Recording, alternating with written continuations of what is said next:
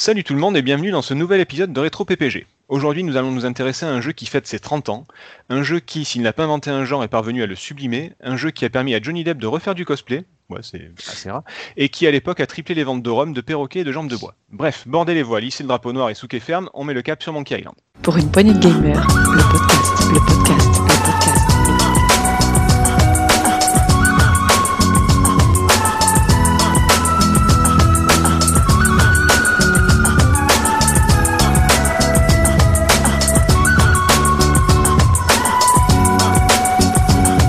Pour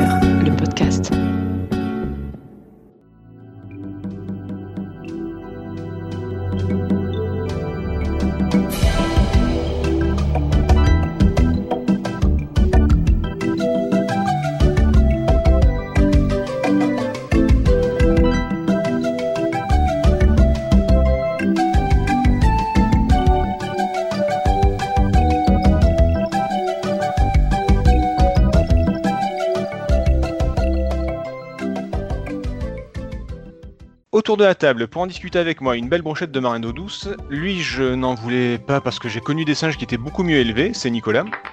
Bonsoir 7 je suis content de voir que tu as vu tes parents récemment. C'est bien gentil. Le suivant, je n'en voulais pas non plus parce que même mon chien est plus intelligent que lui, c'est Emric. Bonsoir Setzer, et bah, je suis content de voir que ton chien t'a appris tout ce que tu savais. Je vous emmerde. Et pour finir, celui dont je. Alors, j'en voulais vraiment, vraiment pas parce que l'alcool lui a imbibé le cerveau, clairement. C'est JB. Bah, L'alcool, ça me permet de t'oublier, cette heure, ça me permet aussi d'échanger avec toi, ça me permet surtout de nous comprendre. Comprendre, je sais. Tolérer, oui. Comprendre, Voilà. je sais pas. Ça, ça reste à voir. On a, on a un peu de temps devant nous pour vérifier. Euh, bah, mesdames et messieurs, j'espère que vous avez apprécié cette démonstration, ce- cette leçon de théâtre. On sera bientôt en tournée dans toute la France. euh, ve- venez nous voir. Euh, non, on arrête les conneries. Vous, vous allez bien? Ouais, Super. écoute, Bon, Très bien, parfait. oui. on va pas te demander si toi ça va bien parce qu'on s'en fout en fait.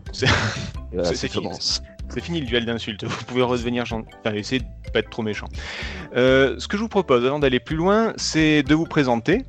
euh, Enfin, avec Nico, vous nous connaissez déjà, mais euh, de présenter Emric et JB. Donc, Emric, qu'est-ce que tu peux, qu'est-ce que tu peux nous dire sur toi? Oh, eh bien, moi je suis un rôliste majoritairement euh, depuis une bonne vingtaine d'années. Joueur de jeux vidéo surtout dans ma jeunesse. Maintenant, euh, j'arrive plus à faire tourner quoi que ce soit avec la machine que j'ai. Mais est voilà, d'époque. gros fan de Monkey Island. euh, pense que c'est pas mal déjà. De tous les Monkey Island ou euh, juste l'un et le 2 Parce qu'il y a. Alors, majoritairement, le 1 et le 2 ont une préférence. Le 3, euh, j'y ai beaucoup joué quand j'étais enfant et j'ai découvert seulement le 4 et Tales of Monkey Island au début de l'année, pendant le confinement. D'accord. Euh, ju- juste, tu parles. Quel âge tu as? Juste pour euh, par curiosité. J'ai 32 ans. D'accord. Bon, un Quelle plus jeune. Un peu- Quelle chance. Ah bah, nous aussi, on a eu 32 ans il y a, Ah oui. il y a, il y a 32 Il y a- ans à peu près. il y a à peu près. Bah, T'as presque le même âge que Monkey Island finalement. Ok. Et, euh, et JB, présente-toi un petit peu s'il te plaît. Oh, moi, JB, bah, euh, qu'est-ce qu'il peut raconter euh, bah, Grand amateur de jeux vidéo devant l'éternel, essentiellement japonais, surtout japonais. Vrai. Euh, donc, bah, j'ai cumé toutes les salles d'arcade de mes les alentours dans les années 80-90. Oui, parce que toi tu as 32 ans, un peu plus. Euh, J'ai 32 ans plus 11. Voilà, c'est c'est ça. Exactement. Euh, après, effectivement, bah, j'ai participé à pas mal de, de magazines.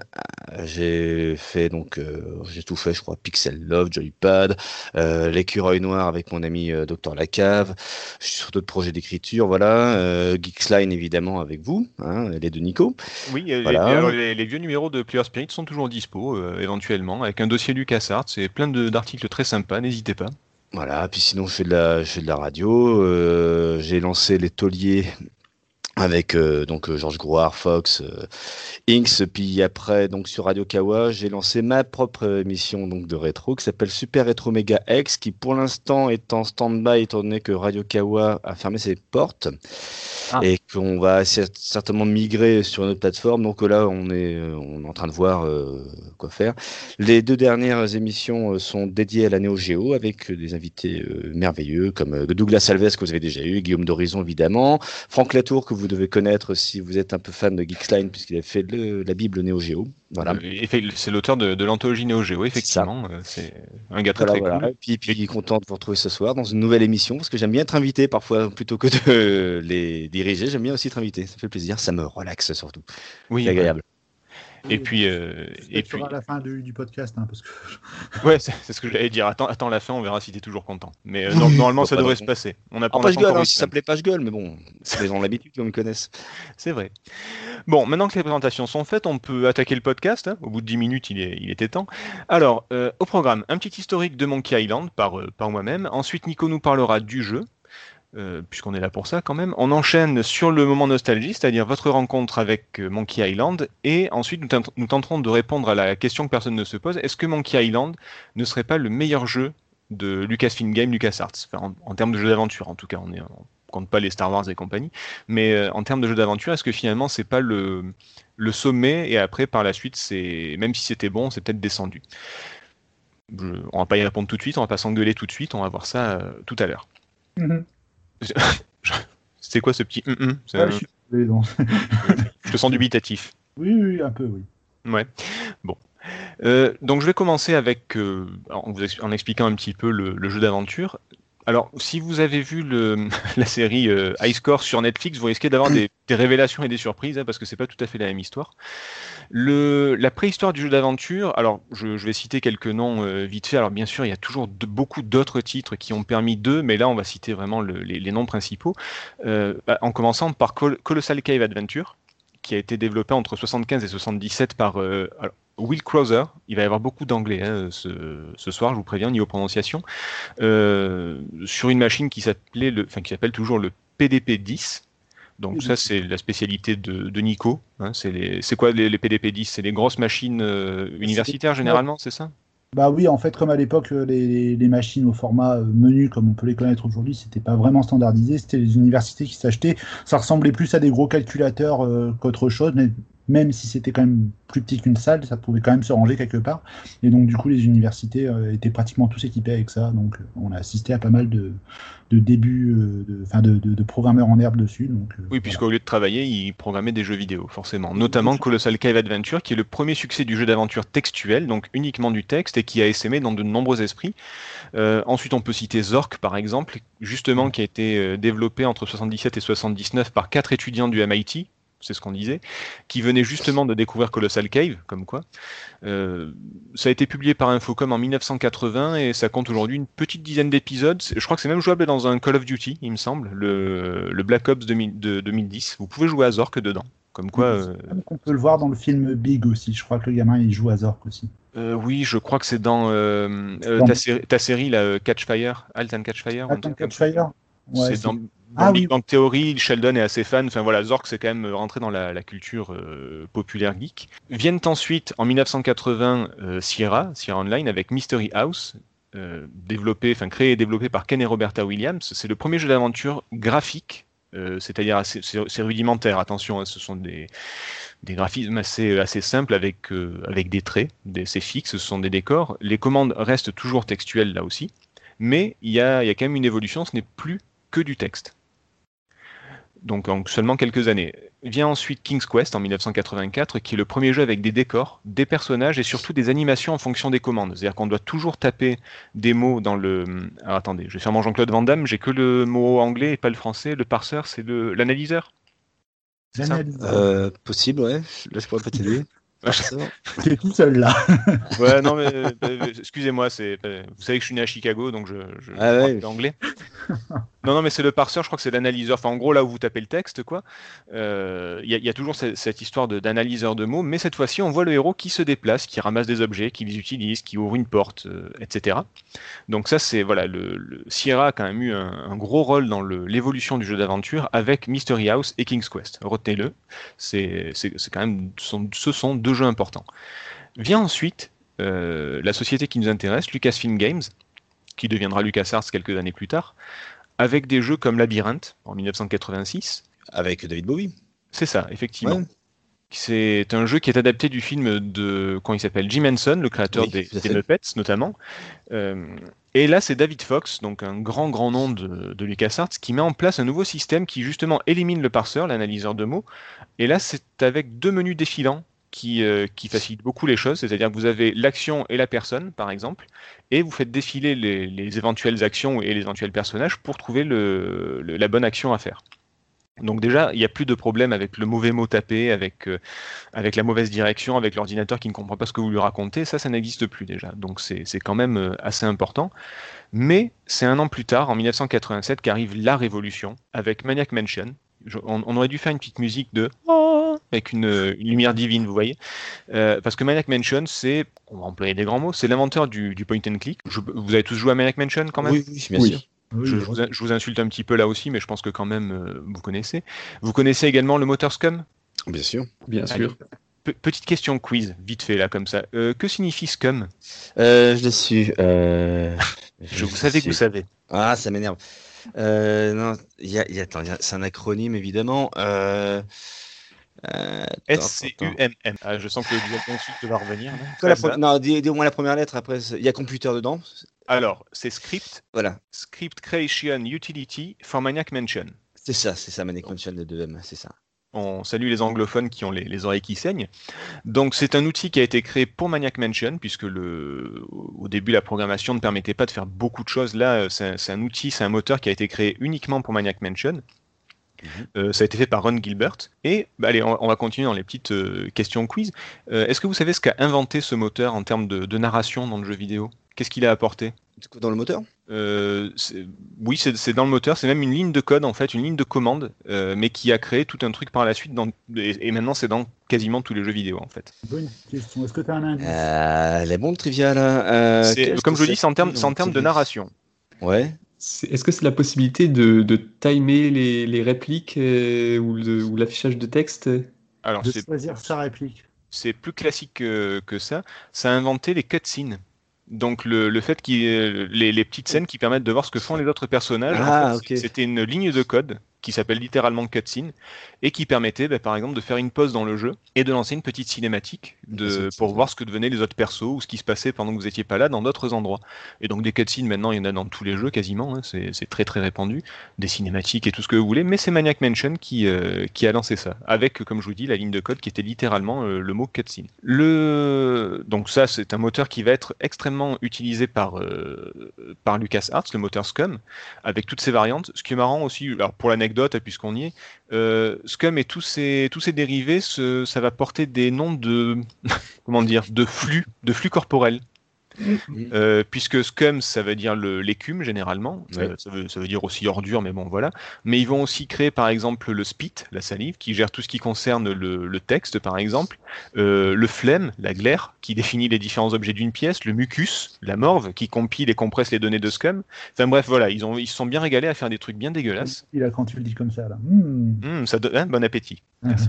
Non mais voilà, c'est c'est pour dire que voilà, les gars de Lucas, ça va quand même euh, forger une certaine philosophie de, de, de leur idée du jeu vidéo avec quelque chose qui peut être très bien fait, mais complètement débile. Et on, on va y venir avec un humour vraiment potache, avec des trucs un peu, bah, un peu concon quoi, tout simplement. Suite à Maniac Mansion, il va y avoir quand même quelques grands titres comme Zack McCracken. Mon préféré. Que- en tout cas. On, on va dire que t'as rien dit parce que ça viendra plus tard. Mais Non. en 1988, Il y aura euh, voilà, c'est ça. Euh, Indiana Jones and the Last Crusade en 89, et enfin, ouais, en- encore d'autres amateurs, Ouais, ouais, ouais, mais bien sûr. forcément. Ah, mais là, de toute façon, si on cite tous les jeux LucasArts, on va forcément t'as avoir des là. ah, oh, ah. on, on va pas s'arrêter. Et en 90, le jeu qui nous intéresse, Secret of Monkey Island. Donc, je- euh, alors je vais essayer de ne pas empiéter sur, euh, sur ce que tu vas dire, euh, Nico, mais normalement ça devrait aller. Il faut savoir que pendant la conception de ce jeu, Ron Gilbert a écrit un article au titre qui est sans équivoque, qui est Why Adventure Games Suck, donc pourquoi les jeux d'aventure sont nuls.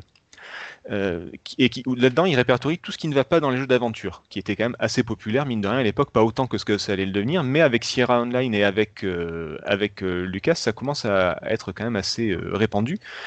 Et il propose des solutions. Donc aujourd'hui, ça nous paraît évident, mais à l'époque, c'était quand même un texte important qui va avec les années influencer beaucoup de développeurs. Un truc tout bête, par exemple, ne pas mourir. Ça, ça a l'air bête comme ça, mais dans les jeux Lucas, par la suite, on ne mourra pas.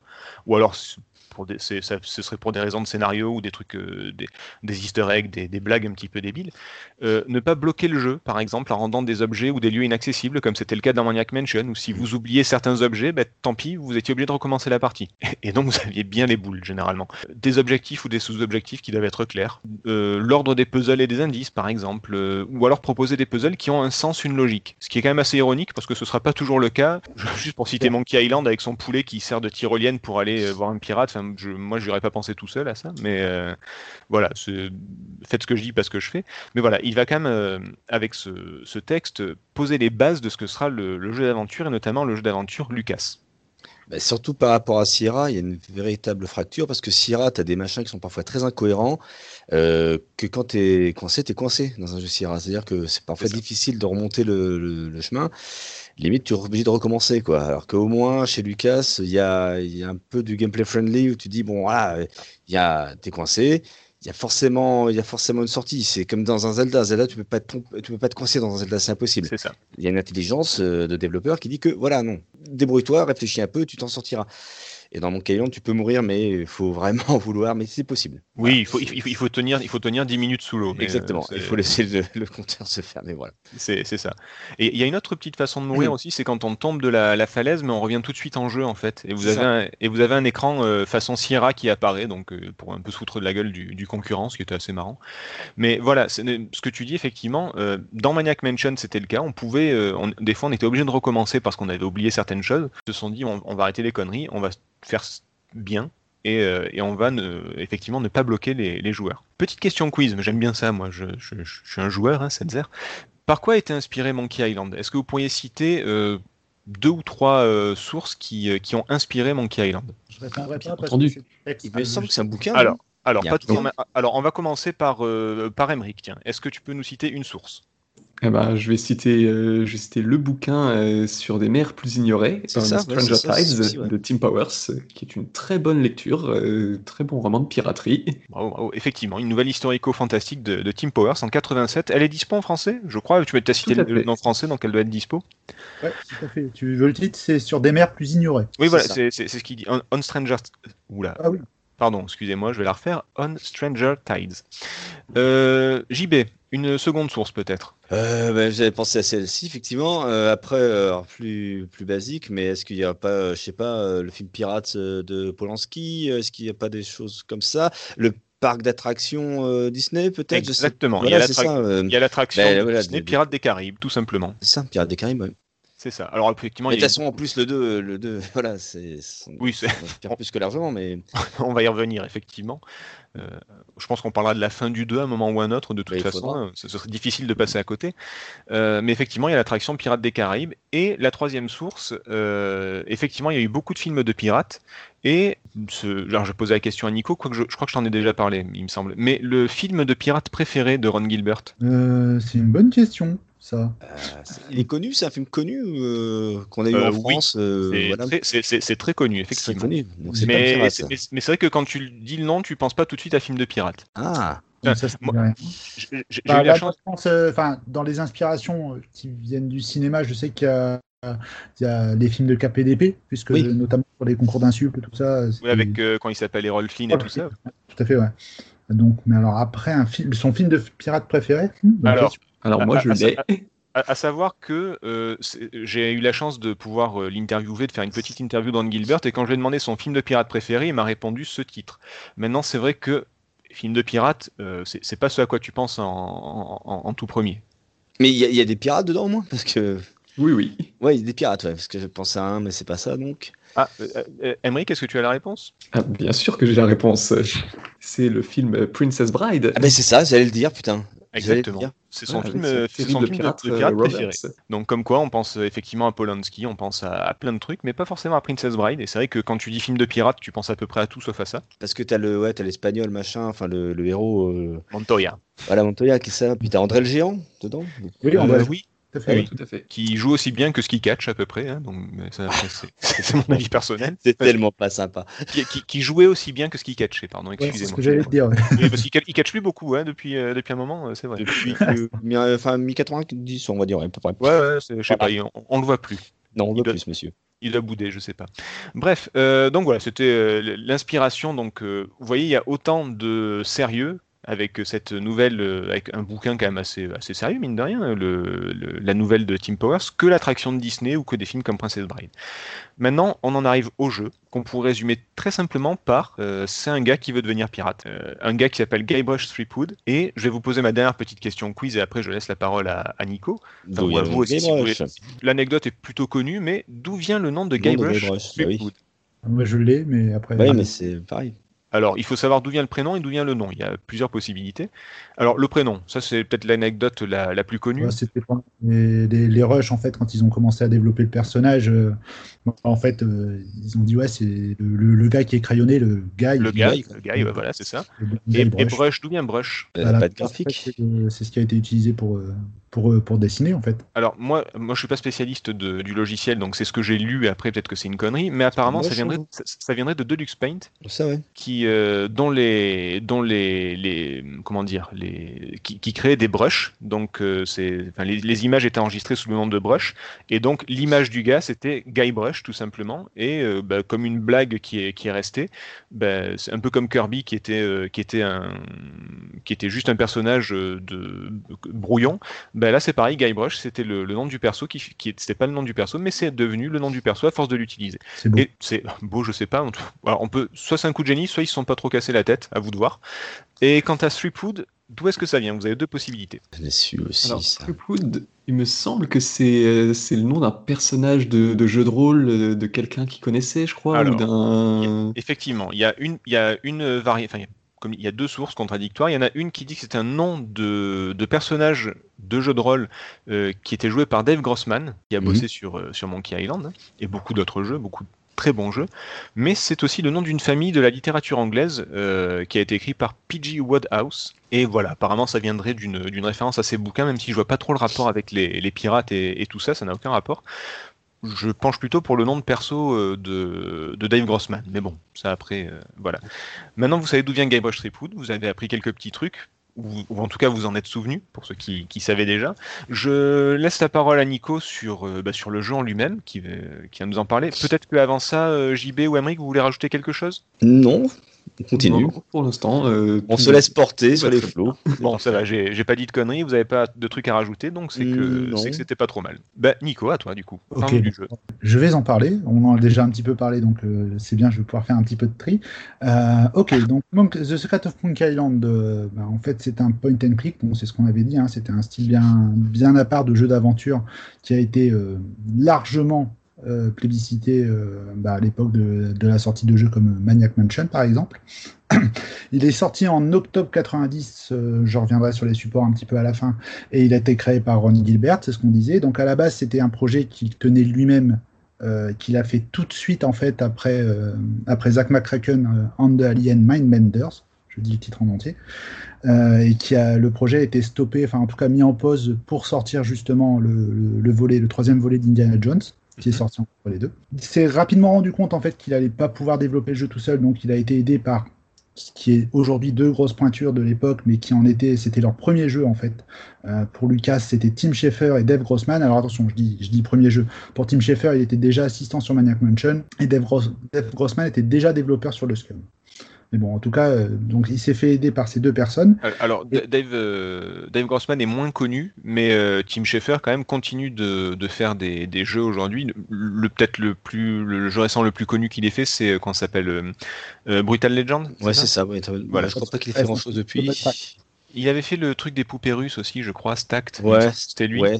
Que, que j'avais bien aimé. Enfin, en tout Ouais. cas, c'était euh, c'était Double Fine en tout cas qu'il avait fait. Mm. Donc, euh, enfin bon, pardon, voilà, c'était juste pour dire que Tim Schafer quand même est assez euh, assez C'est connu. assez- Mais, Mais Voilà. Dave Grossman aussi, en fait. Mais bon, c'est plus sur la partie technique, puisque lui était, enfin, au même titre que Tim Schafer, il était aussi développeur. Et Tim Schafer, c'est vrai qu'après, il a quitté Lucasfilm pour créer Double Fine euh, en 2005, je crois, de mémoire, ou 2000-2005. Oui, voilà. Donc d'accord.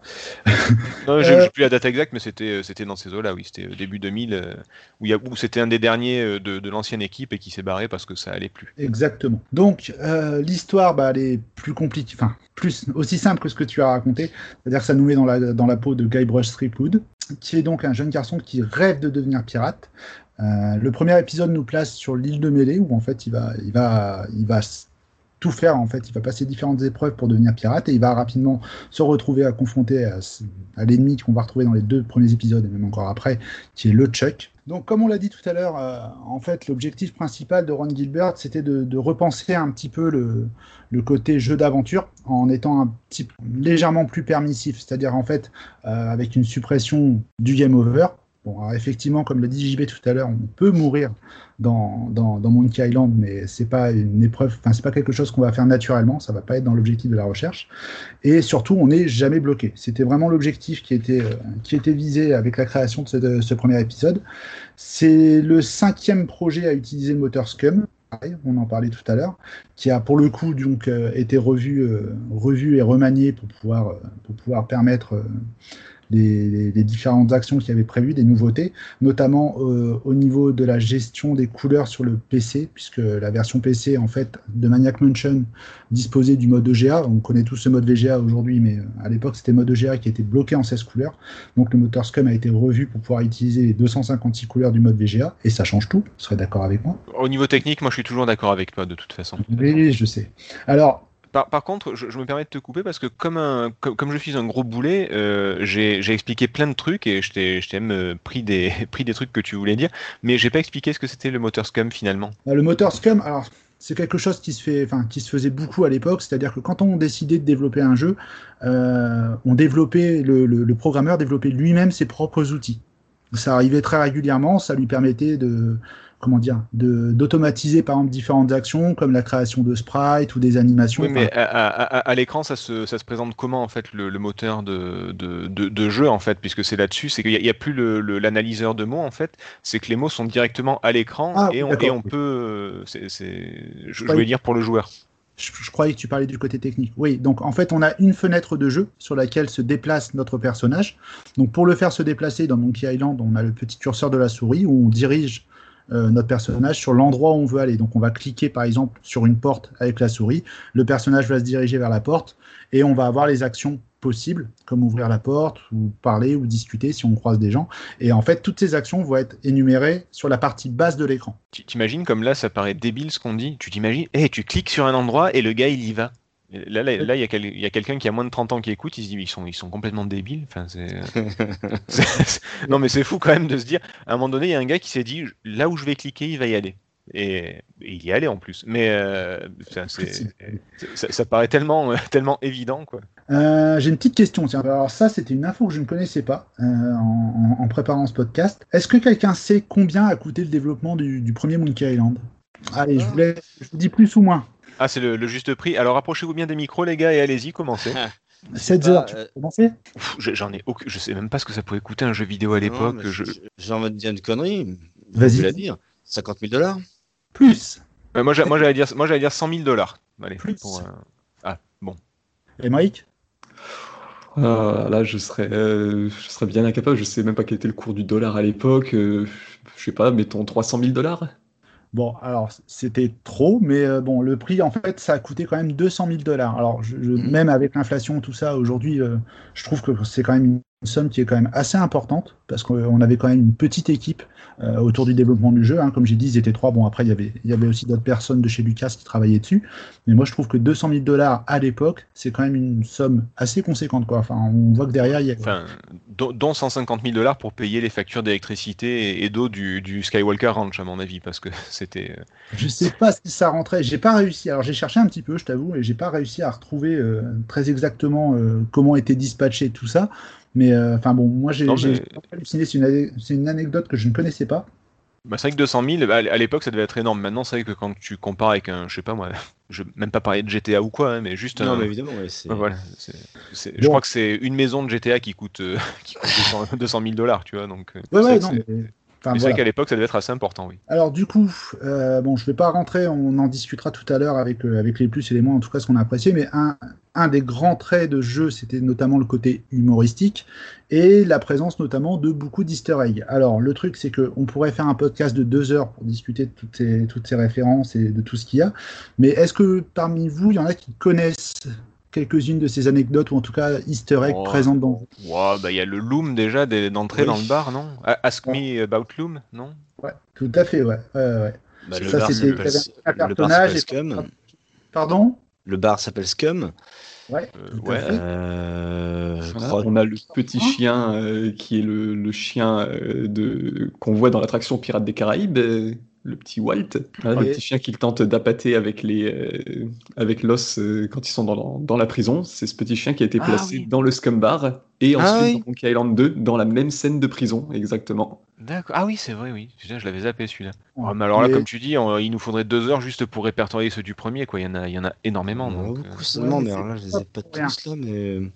C'était pas pour rien que j'ai ramené le sujet là-dessus, c'est parce que tout à l'heure on en discutait, on disait justement que, que Monkey Island tu ne pouvais pas mourir, et tout à l'heure tu faisais référence, il, il existe deux façons de mourir. Mais Ah. en vérité, oui, Maintenant, tu parlais de la, de la fin euh, Sierra, c'est ça? Ouais, alors, en fait il y a ces deux versions-là, il y a la fin Sierra, et puis il y a aussi euh, ben, quand, tu, quand tu plonges et que tu tiens 10 minutes sans respirer, comme comme c'est Ouais, précisé. Mais sur la version, en fait, il y en avait un de plus qui a été supprimé dans la version euh, CD-ROM euh, qui, est, qui est apparue peu de temps après. C'est qu'en fait, tu avais dans la forêt, tu avais un arbre, et euh, en fait, quand tu enfin, avais une souche d'arbre, quand tu t'approchais de, de, de la souche, en fait, euh, bah, on disait, euh, enfin, il examinait la, la souche, il disait, ah, j'aimerais bien descendre parce que tu avais une, une ouverture vers un système de catacombes. Et si tu tentais d'entrer, en fait, bah, on te demandait d'insérer le disque 22, puis 36, puis 114 Ah oui. n'existait pas du tout. Et du coup, en fait, les gens ont, ont- ont carrément euh, fait péter la hotline de, de, de LucasArts en demandant de, de fournir les disques manquants parce que c'était pas possible.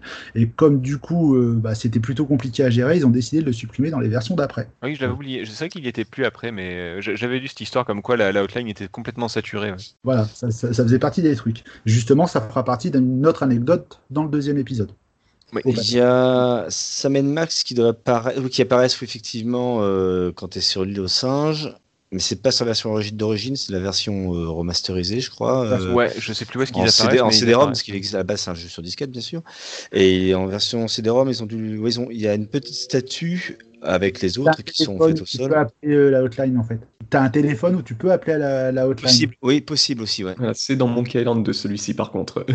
Merci. Ah, le, le connaisseur. Alors, le jeu sorti bah, sur différentes plateformes, ou en tout cas les plus connues d'époque, principalement sur ordinateur. hein. donc, on a forcément oui. on a l'Amiga, l'Atari ST, on a les compatibles PC. C'est sorti également sur l'Amiga CDTV, qui Ouais. était une version qui n'était pas réellement différente, puisque, puisque finalement c'était la version Amiga qui a été claquée sur une voilette. On est d'accord. super. C'est sorti sur FM Tones et sur Mega CD, hein, sur, une, sur une version où la musique a été remaniée. On Sur Mega CD Oui, tout à fait. Ah ouais. c'est sur Mega CD. Et qui, sorti- ressort- et qui est ressorti récemment, euh, je crois, chez Limited Run. Ils avaient Tout fait fait. un, en Mega Ah. CD, ouais. Ouais, tout à fait. C'est sorti également sur macOS. Euh, donc, à sa sortie, forcément, le jeu a très très bien marché. Euh, alors ici, si vous voulez un petit peu dans, dans- en guise de note, on a Tilt qui a, qui a placé un 92%. On a le magazine Ace, qui est un magazine euh, anglais, qui a, qui a noté 922 sur 1000. Excusez-moi pour le système de notation. mal. hein. D'accord, ouais. C'est voilà, bien noté, quoi. Euh, Oui, effectivement. et euh, globalement, on arrive avec une moyenne, alors cette fois je l'ai fait en pourcent, on est à une moyenne quand même de 92% euh, sur les différentes notes que j'ai pu récolter, ce qui est quand même plutôt pas mal. Je, je- de mon point de vue, c'est largement mérité. Alors, petite anecdote, il faut savoir que le développement du deuxième épisode a commencé un mois après, à peine après la sortie du jeu, donc c'est-à-dire qu'à ce moment-là, ils ne savaient pas encore si le jeu allait vraiment cartonner au niveau des ventes ou pas. Ce qui, est absolument impensable aujourd'hui, je pense. C'est impensable aujourd'hui. Je pense que c'est un truc, euh, on- on n'aurait pas pu le faire. Donc on arrive un petit peu sur la suite. Donc là, je vais, je vais en discuter un- de façon un petit peu plus courte, mais au moins pour expliquer. Donc cette fois, dans ce deuxième épisode, ça y est, notre euh, Guybrush est un pirate. Où là, cette fois-ci, il va partir à la recherche euh, d'un trésor sur l'île 2. Quelqu'un le sait? Euh, ah, euh... Pff, ah, j'ai plus de mémoire, c'est terrible. Il y a l'île de, oui. il y a l'île de Fat, il y a l'île de Bouty, il y a l'île de Garp, il y a l'île de. euh, Ah, putain. Je suis désolé, j'ai aucune mémoire là-dessus. sur, la Monkey Island? Non. Donc, on ne sait pas Non, début pas, euh, sur quelle île euh, il se trouve ce trésor, mais euh, c'est Euh, c'est l'île de Dinky. Non, c'est pas l'île de Zinky, non. Ah putain, c'est fou ça. Alors, Euh, Tu voulais parler par contre de, de celle où il commence euh, son oui, aventure. Vous, ouais. vous avez dit Fat? Ah, c'est l'île de Scab. Ah bah voilà, merci. Scab. Ah. Ah oui, mais t'avais mal posé la question parce que sinon Ouais, j'aurais répondu. Oui, désolé. Donc, je suis désolé. Donc, le deuxième épisode est sorti en 1992, toujours sur la houlette de, de, Ron, Gil- de Ron Gilbert, avec l'aide de, toujours de Tim Schafer et de David. Euh, Il y a encore eu euh, une légère amélioration du moteur Scum. Alors par contre, j'ai eu beaucoup de mal à trouver les éléments qui avaient été améliorés. Je sais que c'était au niveau sonore, notamment avec le système eMuse, mais pour le coup, je vous avoue, je m'excuse, je n'ai pas trouvé le, détail des améliorations euh, sur, sur le moteur Scum. Donc le système eMuse, je vais en parler un petit peu puisque c'est le premier jeu à utiliser ce système-là.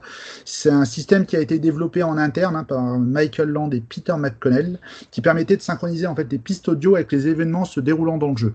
Grosso modo, si par exemple on arrivait sur, euh, sur un moment du jeu où il y avait un contexte un petit peu plus dramatique ou un petit peu plus épique, la musique allait varier et euh, on allait avoir des modifications au niveau de la musique. C'était très dynamique. C'est un système qui a été repris depuis sur, bien d'autres jeux, mais à l'époque, donc ce système eMuse, c'était le premier à l'utiliser. Et si je peux me permettre, la, démo technique en fait de eMuse, c'est toute la première partie du jeu, la ville de Woodtick, la ville pirate sur l'île de Scab, où on a le même thème qui va varier euh, subtilement selon qu'on va chez un charpentier, chez le cartographe, euh, dans le bar. Vous allez avoir des instruments, des, couches MIDI qui vont se rajouter ou s'enlever euh, très subtilement, ce qui fait qu'on utilise, on n'a jamais de, de, changement de musique brutal, mais on a toujours cette musique qui est changeante. Et, et, ça se voit énormément dans cette petite ville. Exactement. Merci pour la précision. donc du coup, tiens, petite question. Euh, donc une fois le, que le jeu est sorti, effectivement, tout comme le premier épisode, il a fait un véritable carton. Je vais faire un quiz rapide. À votre avis, à combien d'exemplaires s'est vendu le deuxième, le, deuxième épisode de Monkey Island? Alors, Deuxième je crois que le, premier, le premier, il s'était vraiment très très bien vendu, je crois. Ouais, mais le deuxième. Euh, et le deuxième. Euh... Euh, un, million. Ah non. Je dis 5. 500 000 exemplaires. C'est tout? Oui, euh, attention, on parle de la, de la première version, hein, pas des éditions spéciales. Ouais, Ça, va, il avait juste un zéro en trop, quoi, c'est bon. Euh. Ouais, mais 500 000 C'est pareil. Euh, c'est dérisoire. C'était quand même pas si mal, d'autant qu'en plus, il n'est pas ah, sorti sur beaucoup de systèmes comparé. Autant le premier était sorti sur à peu près tout ce qui sortait à l'époque, autant là, le deuxième épisode n'est sorti que sur Amiga, sur compatible PC, sur FM Towns, sur macOS et c'est tout sur les quatre sur ces quatre plateformes là. Alors il faut savoir qu'à la base ils avaient prévu une version Atari ST et Mega CD puis bon finalement ils ont ils ont annulé la sortie de ces deux versions là. c'est quand même beaucoup 500 hein, 000 par rapport au parc de, de machines de l'époque. Pas mal. Enfin c'est ah, vraiment. Je, trouve ça faible moi. Franchement. Ah, euh, on est en 92 quand même. Donc, ouais, euh, mais euh, je sais pas, je trouve ça peu par rapport, par rapport au jeu que c'est, enfin, et au succès du premier surtout. Je suis étonné parce que 500 000, t'as quand même euh, sur le marché, tu as quand même plus de 500 000 Amiga. Euh, ouais, ouais, bien sûr. 500 000 PC, quoi. Donc, euh, et c'était quand même un jeu à, grand succès, donc je, ne savais pas tant. De toi à moi, le piratage aussi. ah, le piratage n'a pas aidé. énorme sur ces machines, enfin sur ces machines-là, surtout sur ordinateur. Donc, 500 000 exemplaires avec le piratage. C'est vrai ce que tu dis. Je oui, voilà, ont... savoir le nombre de versions pirates qui ont circulé.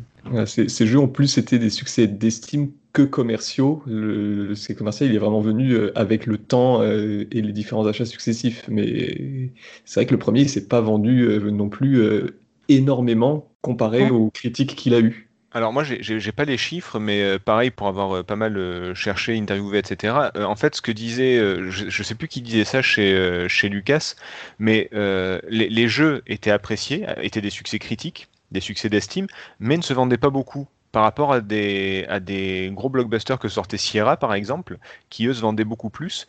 Et chez Lucas, je ne sais plus qui a dit, euh, on était en concurrence permanente avec Sierra, sauf que eux ne le savaient pas. Et, et c'est vrai qu'en fait, Sierra vendait par, par carton entier, alors que Lucas à côté avait des jeux qui, pour moi, étaient mieux, mais euh, étaient meilleurs, mais, euh, mais du coup, ne, ne vendaient pas tant que ça, en fait. C'est jamais, jamais devenu les, les, leaders du marché, alors que pourtant pour moi, c'est ce qui se fait mieux. Il pourrait y avoir plusieurs explications, mais comme ici, c'est pas vraiment le sujet, mais euh, quand, quand, Lucas, en fait, euh, tu vois, on va parler des machines comme l'Amiga, par exemple, ou même le, même le Macintosh, le Macintosh et l'Amiga. Le Macintosh était très, enfin, plus répandu, en tout cas aux États-Unis, pas tant que ça en France.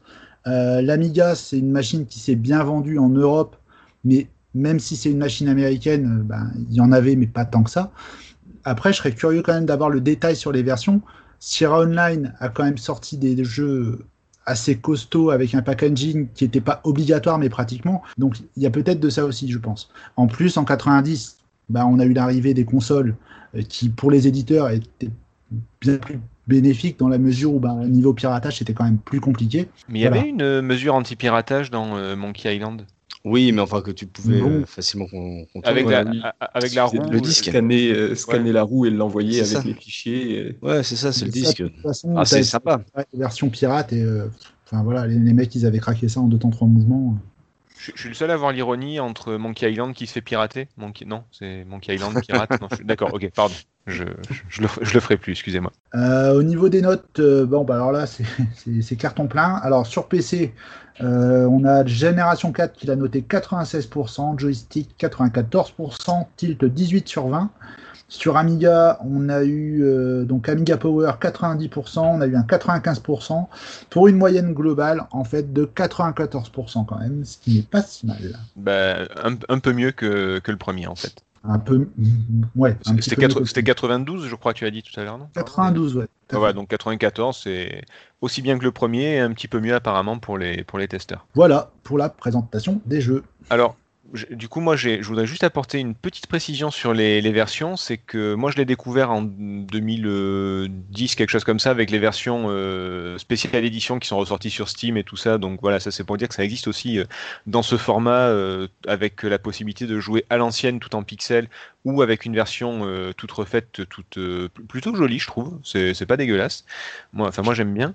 Et là, pour les 30 ans du jeu, euh, petit, euh, petit clin d'œil, il y a Limited Run Game, que habituellement je n'app- j'apprécie pas leur politique, mais là ils sortent quand même une, euh, une, une anthologie, Monkey Island Anthologie, et dedans, il y a beaucoup de. Il y a une clé, alors c'est une clé USB avec les 5 jeux dessus, avec les 5 Monkey Island, donc la clé USB c'est bon, c'est un peu cheap, mais pourquoi pas.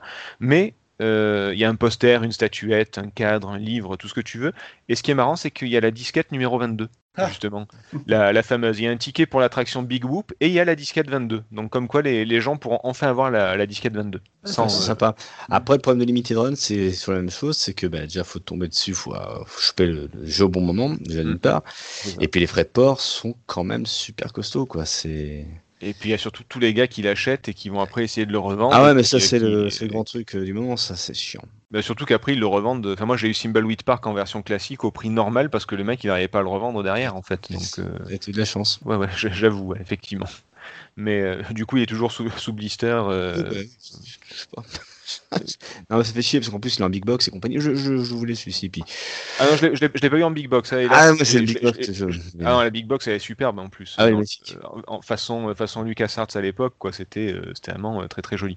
Et alors, petit tour de table Monkey Island 1 et enfin Secret of Monkey Island et Monkey Island 2, lequel est votre préféré? Euh, Em- Em- Em- Emmerich, qu'on n'entend pas beaucoup.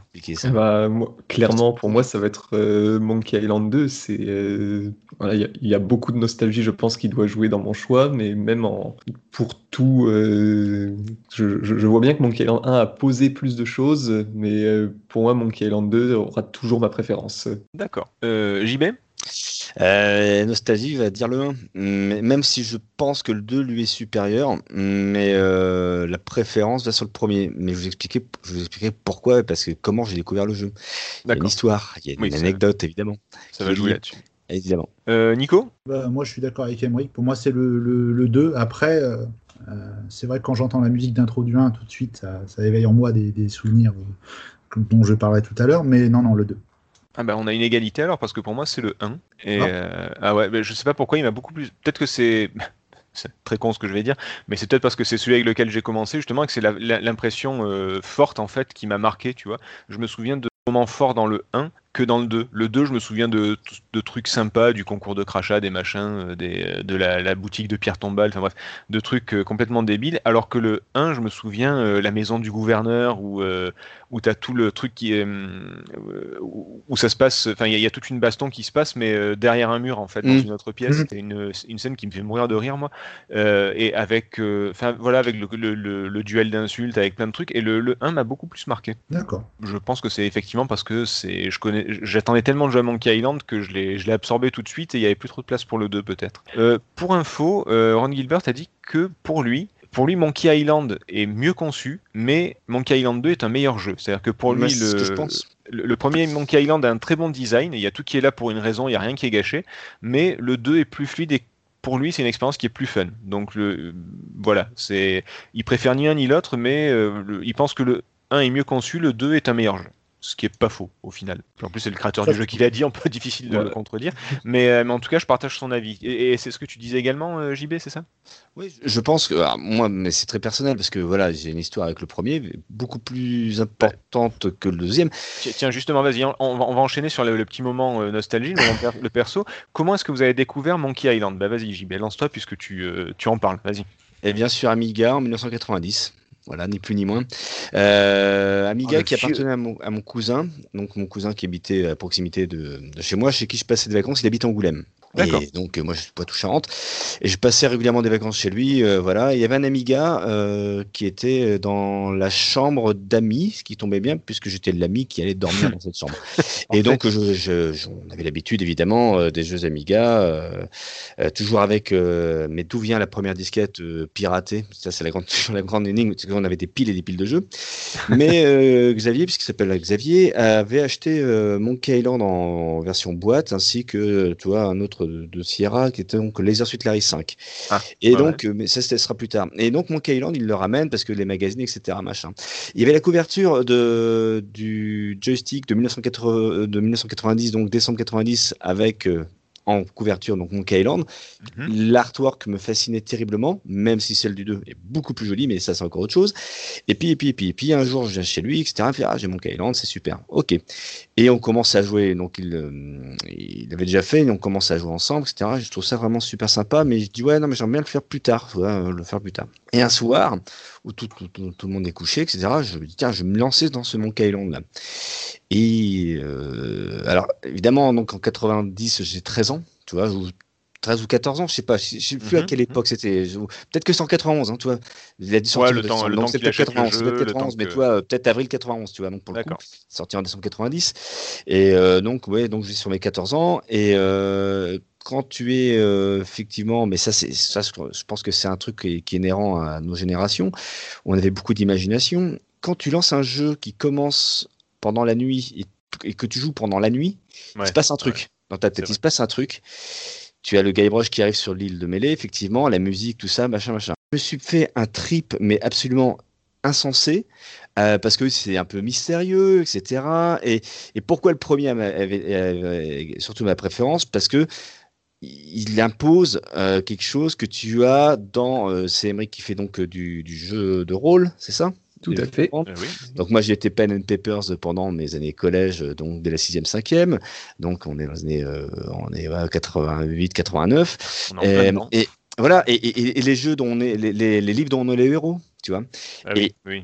Et, quand tu arrives donc dans euh, les trois pirates, euh, ils sont trois ou quatre, je sais plus combien ils sont, trois, et qui te disent voilà, donc tu as des épreuves à passer, etc. Donc tu es complètement dans, ce- dans, dans ce délire-là de, de jeu dont on est le héros, euh, où, vrai. où, tu ton héros effectivement est un naze parce que c'est un anti-héros par excellence, c'est un loser merveilleux et, euh, et, euh, auquel tu peux facilement t'identifier. Et à ce moment-là, évidemment, tu pars dans, dans un délire et, et comme tout se passe vraiment tout au début dans, dans, dans la nuit, tu rencontres euh, l'homme à la morale douteuse, etc. Donc, les noms en plus sont super bons en français, enfin l'humour français C'est- est, vrai. génial, t'as une très bonne réécriture.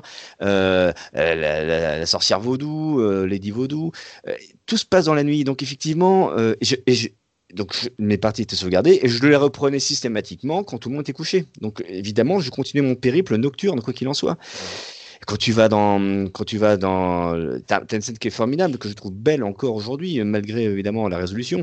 Le chapiteau de cirque Ah qui, oui. est, euh, qui est vu de en profondeur, cette image-là, moi, me, euh, me- elle me hante encore, quoi, parce que tu descends, il se passe, c'est mystérieux, voilà, c'est, c'est plein de mystères. Tu aimes, tu aimes, tu regardes tes premiers films d'horreur aussi, tes premiers films d'épouvante. Il y a un érotisme euh, dans Monkey Island et tu as l'âge évidemment des, des, premières bons secouées si je puis dire. Voilà. Il y a un truc, il y a un truc avec ce jeu que je trouve merveilleux et que je n'ai jamais retrouvé dans le 2, même si dans le 2 il y a des trucs qui sont très forts. Mais je te rejoins quand tu dis Setzer que euh, surtout que toi tu l'as connu, donc t'as pas de nostalgie véritable avec ce jeu. Tu vois, tu l'as connu évidemment dans sa réédition. Euh, c'est ça. tu- Alors, j'ai pas, enfin, je, reviendrai sur le truc, mais effectivement, je l'ai connu euh, tard. Ça. Voilà.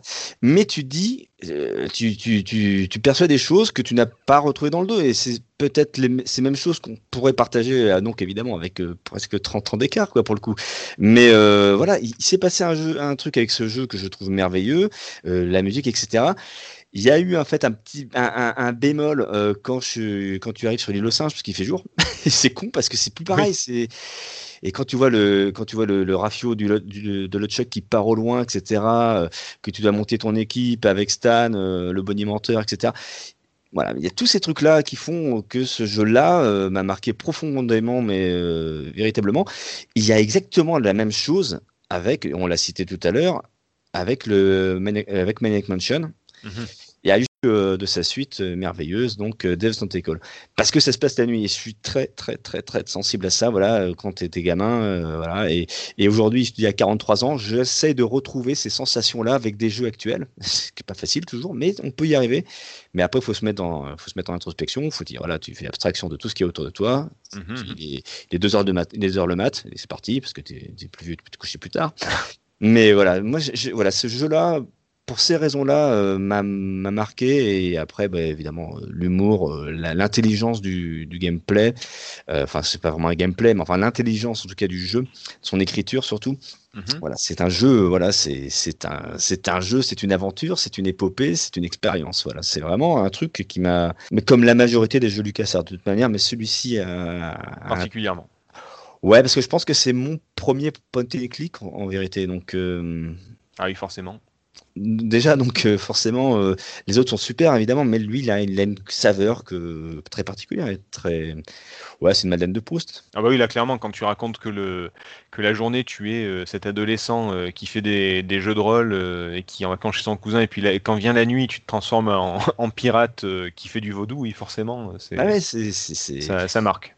bah, tu, tu, tu- de toute façon, je, je pars du principe que c'est la- c'est très vrai de la majorité de tous ces jeux-là, mais euh, pas que forcément point and click. Je pense vraiment tout ce qui est 80-90. Quand tu fais un, euh, quand tu joues pour la première fois à Castlevania sur NES, euh, Oui. euh, T'as un château lugubre et compagnie. La première fois que tu vas Ghosts and Goblins en arcade, euh, moi, ça me, c'était un peu choqué, perturbé. T'as des, t'as des zombies qui sortent. Ah, attention, ils sont, sont très moches, évidemment, euh, mais il faut se, re- faut se remettre dans un contexte. Euh, ça, te Alors. raconte, ça te raconte un truc et, et ton imagination fait le reste. Et ça, je trouve ça merveilleux. C'est, vrai. Alors, ça, on y reviendra après. On va, on va finir le, le tour de table, mais j'aimerais bien revenir. euh, On va, on va en parler dans le, le jeu en lui-même aussi, euh, les qualités, les défauts, ce qu'il a apporté. Mais sous ces, sous ces euh, dehors assez colorés, assez euh, sympa, avec son petit reggae pirate et tout machin, euh, il y a quand même une part un peu sombre de Monkey Island avec du vaudou, des zombies, des morts, des fantômes, des trucs assez, euh, assez pas horreur, mais, euh, mais un peu plus sérieux, on va dire. Mais on, on va revenir dessus euh, après. Euh, Emric, Eh ta bien, rencontre. euh, donc, ma rencontre avec Monkey Island et Guy Brod Trepoud, hein, parce que je ne parle pas anglais à cette époque-là, je suis trop petit pour, pour tout ça. C'est 94, 95, 96, je sais pas exactement quelle année, en quelle année c'est. D'accord. Et pareil, c'est c'est mon oncle qui a un Amiga chez lui, chez, donc chez ma grand-mère. Et chez ma grand-mère, bah, je, je m'ennuie beaucoup, sauf quand il est là et qu'il sort l'Amiga euh, et qu'un jour j'arrive et je, on lance euh, Monkey Island, donc ensemble tous les deux. Et enfin Monkey Island 2, du coup, la, Ah, la revanche de LeChuck. Donc, tu as commencé par le 2. J'ai commencé par le 2 et je pense que ça joue dans le fait que c'est mon préféré. C'est-à-dire que je suis encore un peu jeune pour tout comprendre, mais on joue revient, ensemble, ouais. on est tous les deux, on se questionne, euh, on se questionne sur qu'est-ce qu'il faut faire. euh, voilà, on va ensemble dans les marais, euh, dans la maison internationale de Mojo. euh, donc euh, moi, ça me fait peur. euh, voilà, on, on a partagé ces petits moments, et puis à un moment donné, il a arrêté d'y jouer. Moi, j'étais trop petit pour utiliser son Amiga euh, tout seul, enfin, il voulait pas. Oh, le salaud. Et je, je n'ai jamais eu la, la fin du jeu. Je, je me suis arrêté bah, au moment où on est sur l'île Dinky. Et j'ai jamais eu la fin. C'est quand je suis arrivé au collège, avec mon meilleur ami, on, on s'est remis dans les jeux d'aventure avec Grim Fandango.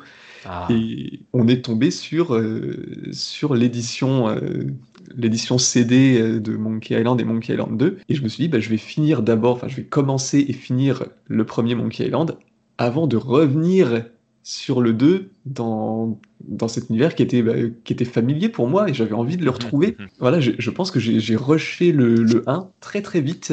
Ouais, c'est ce que j'allais dire. En fait, tu jouais au 1 en pensant au 2. C'est peut-être pour ça, effectivement, que le, le 2, ça va. Peut-être que le 1 t'a moins marqué que le 2 par rapport à ça. Enfin, le, le 2, pour toi, c'était vraiment le, le, le but à atteindre.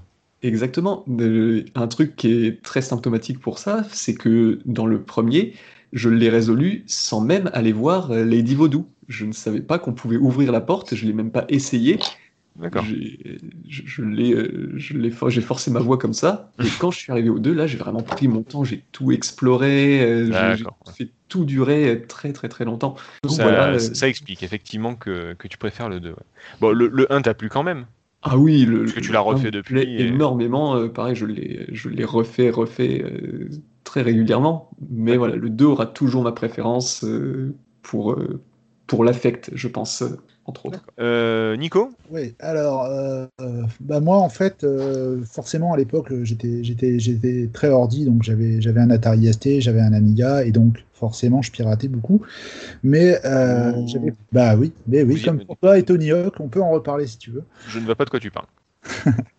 J'avais, j'avais quand même pour habitude, euh, sur les jeux que j'aimais vraiment beaucoup, beaucoup, de, de, de les acheter en fait en version complète. Et euh, j'ai un avantage géographique, c'est que habitant à Calais, l'Angleterre c'est juste à côté. Et tous les étés, euh, en fait, les ferries qui faisaient la traversée vers l'Angleterre faisaient des, opérations où tu payais 10 francs et tu avais une traversée aller-retour. Et l'avantage, c'est que en France, les réseaux de distribution sur les jeux ordi étaient franchement pas terribles. Par contre, en Angleterre, ils étaient bien plus avancés que nous, puis surtout, tu avais la possibilité de récupérer des jeux d'occasion ou autre chose. Donc tous les étés, je me faisais, euh, je me faisais un aller-retour là-bas où j'allais récupérer des jeux.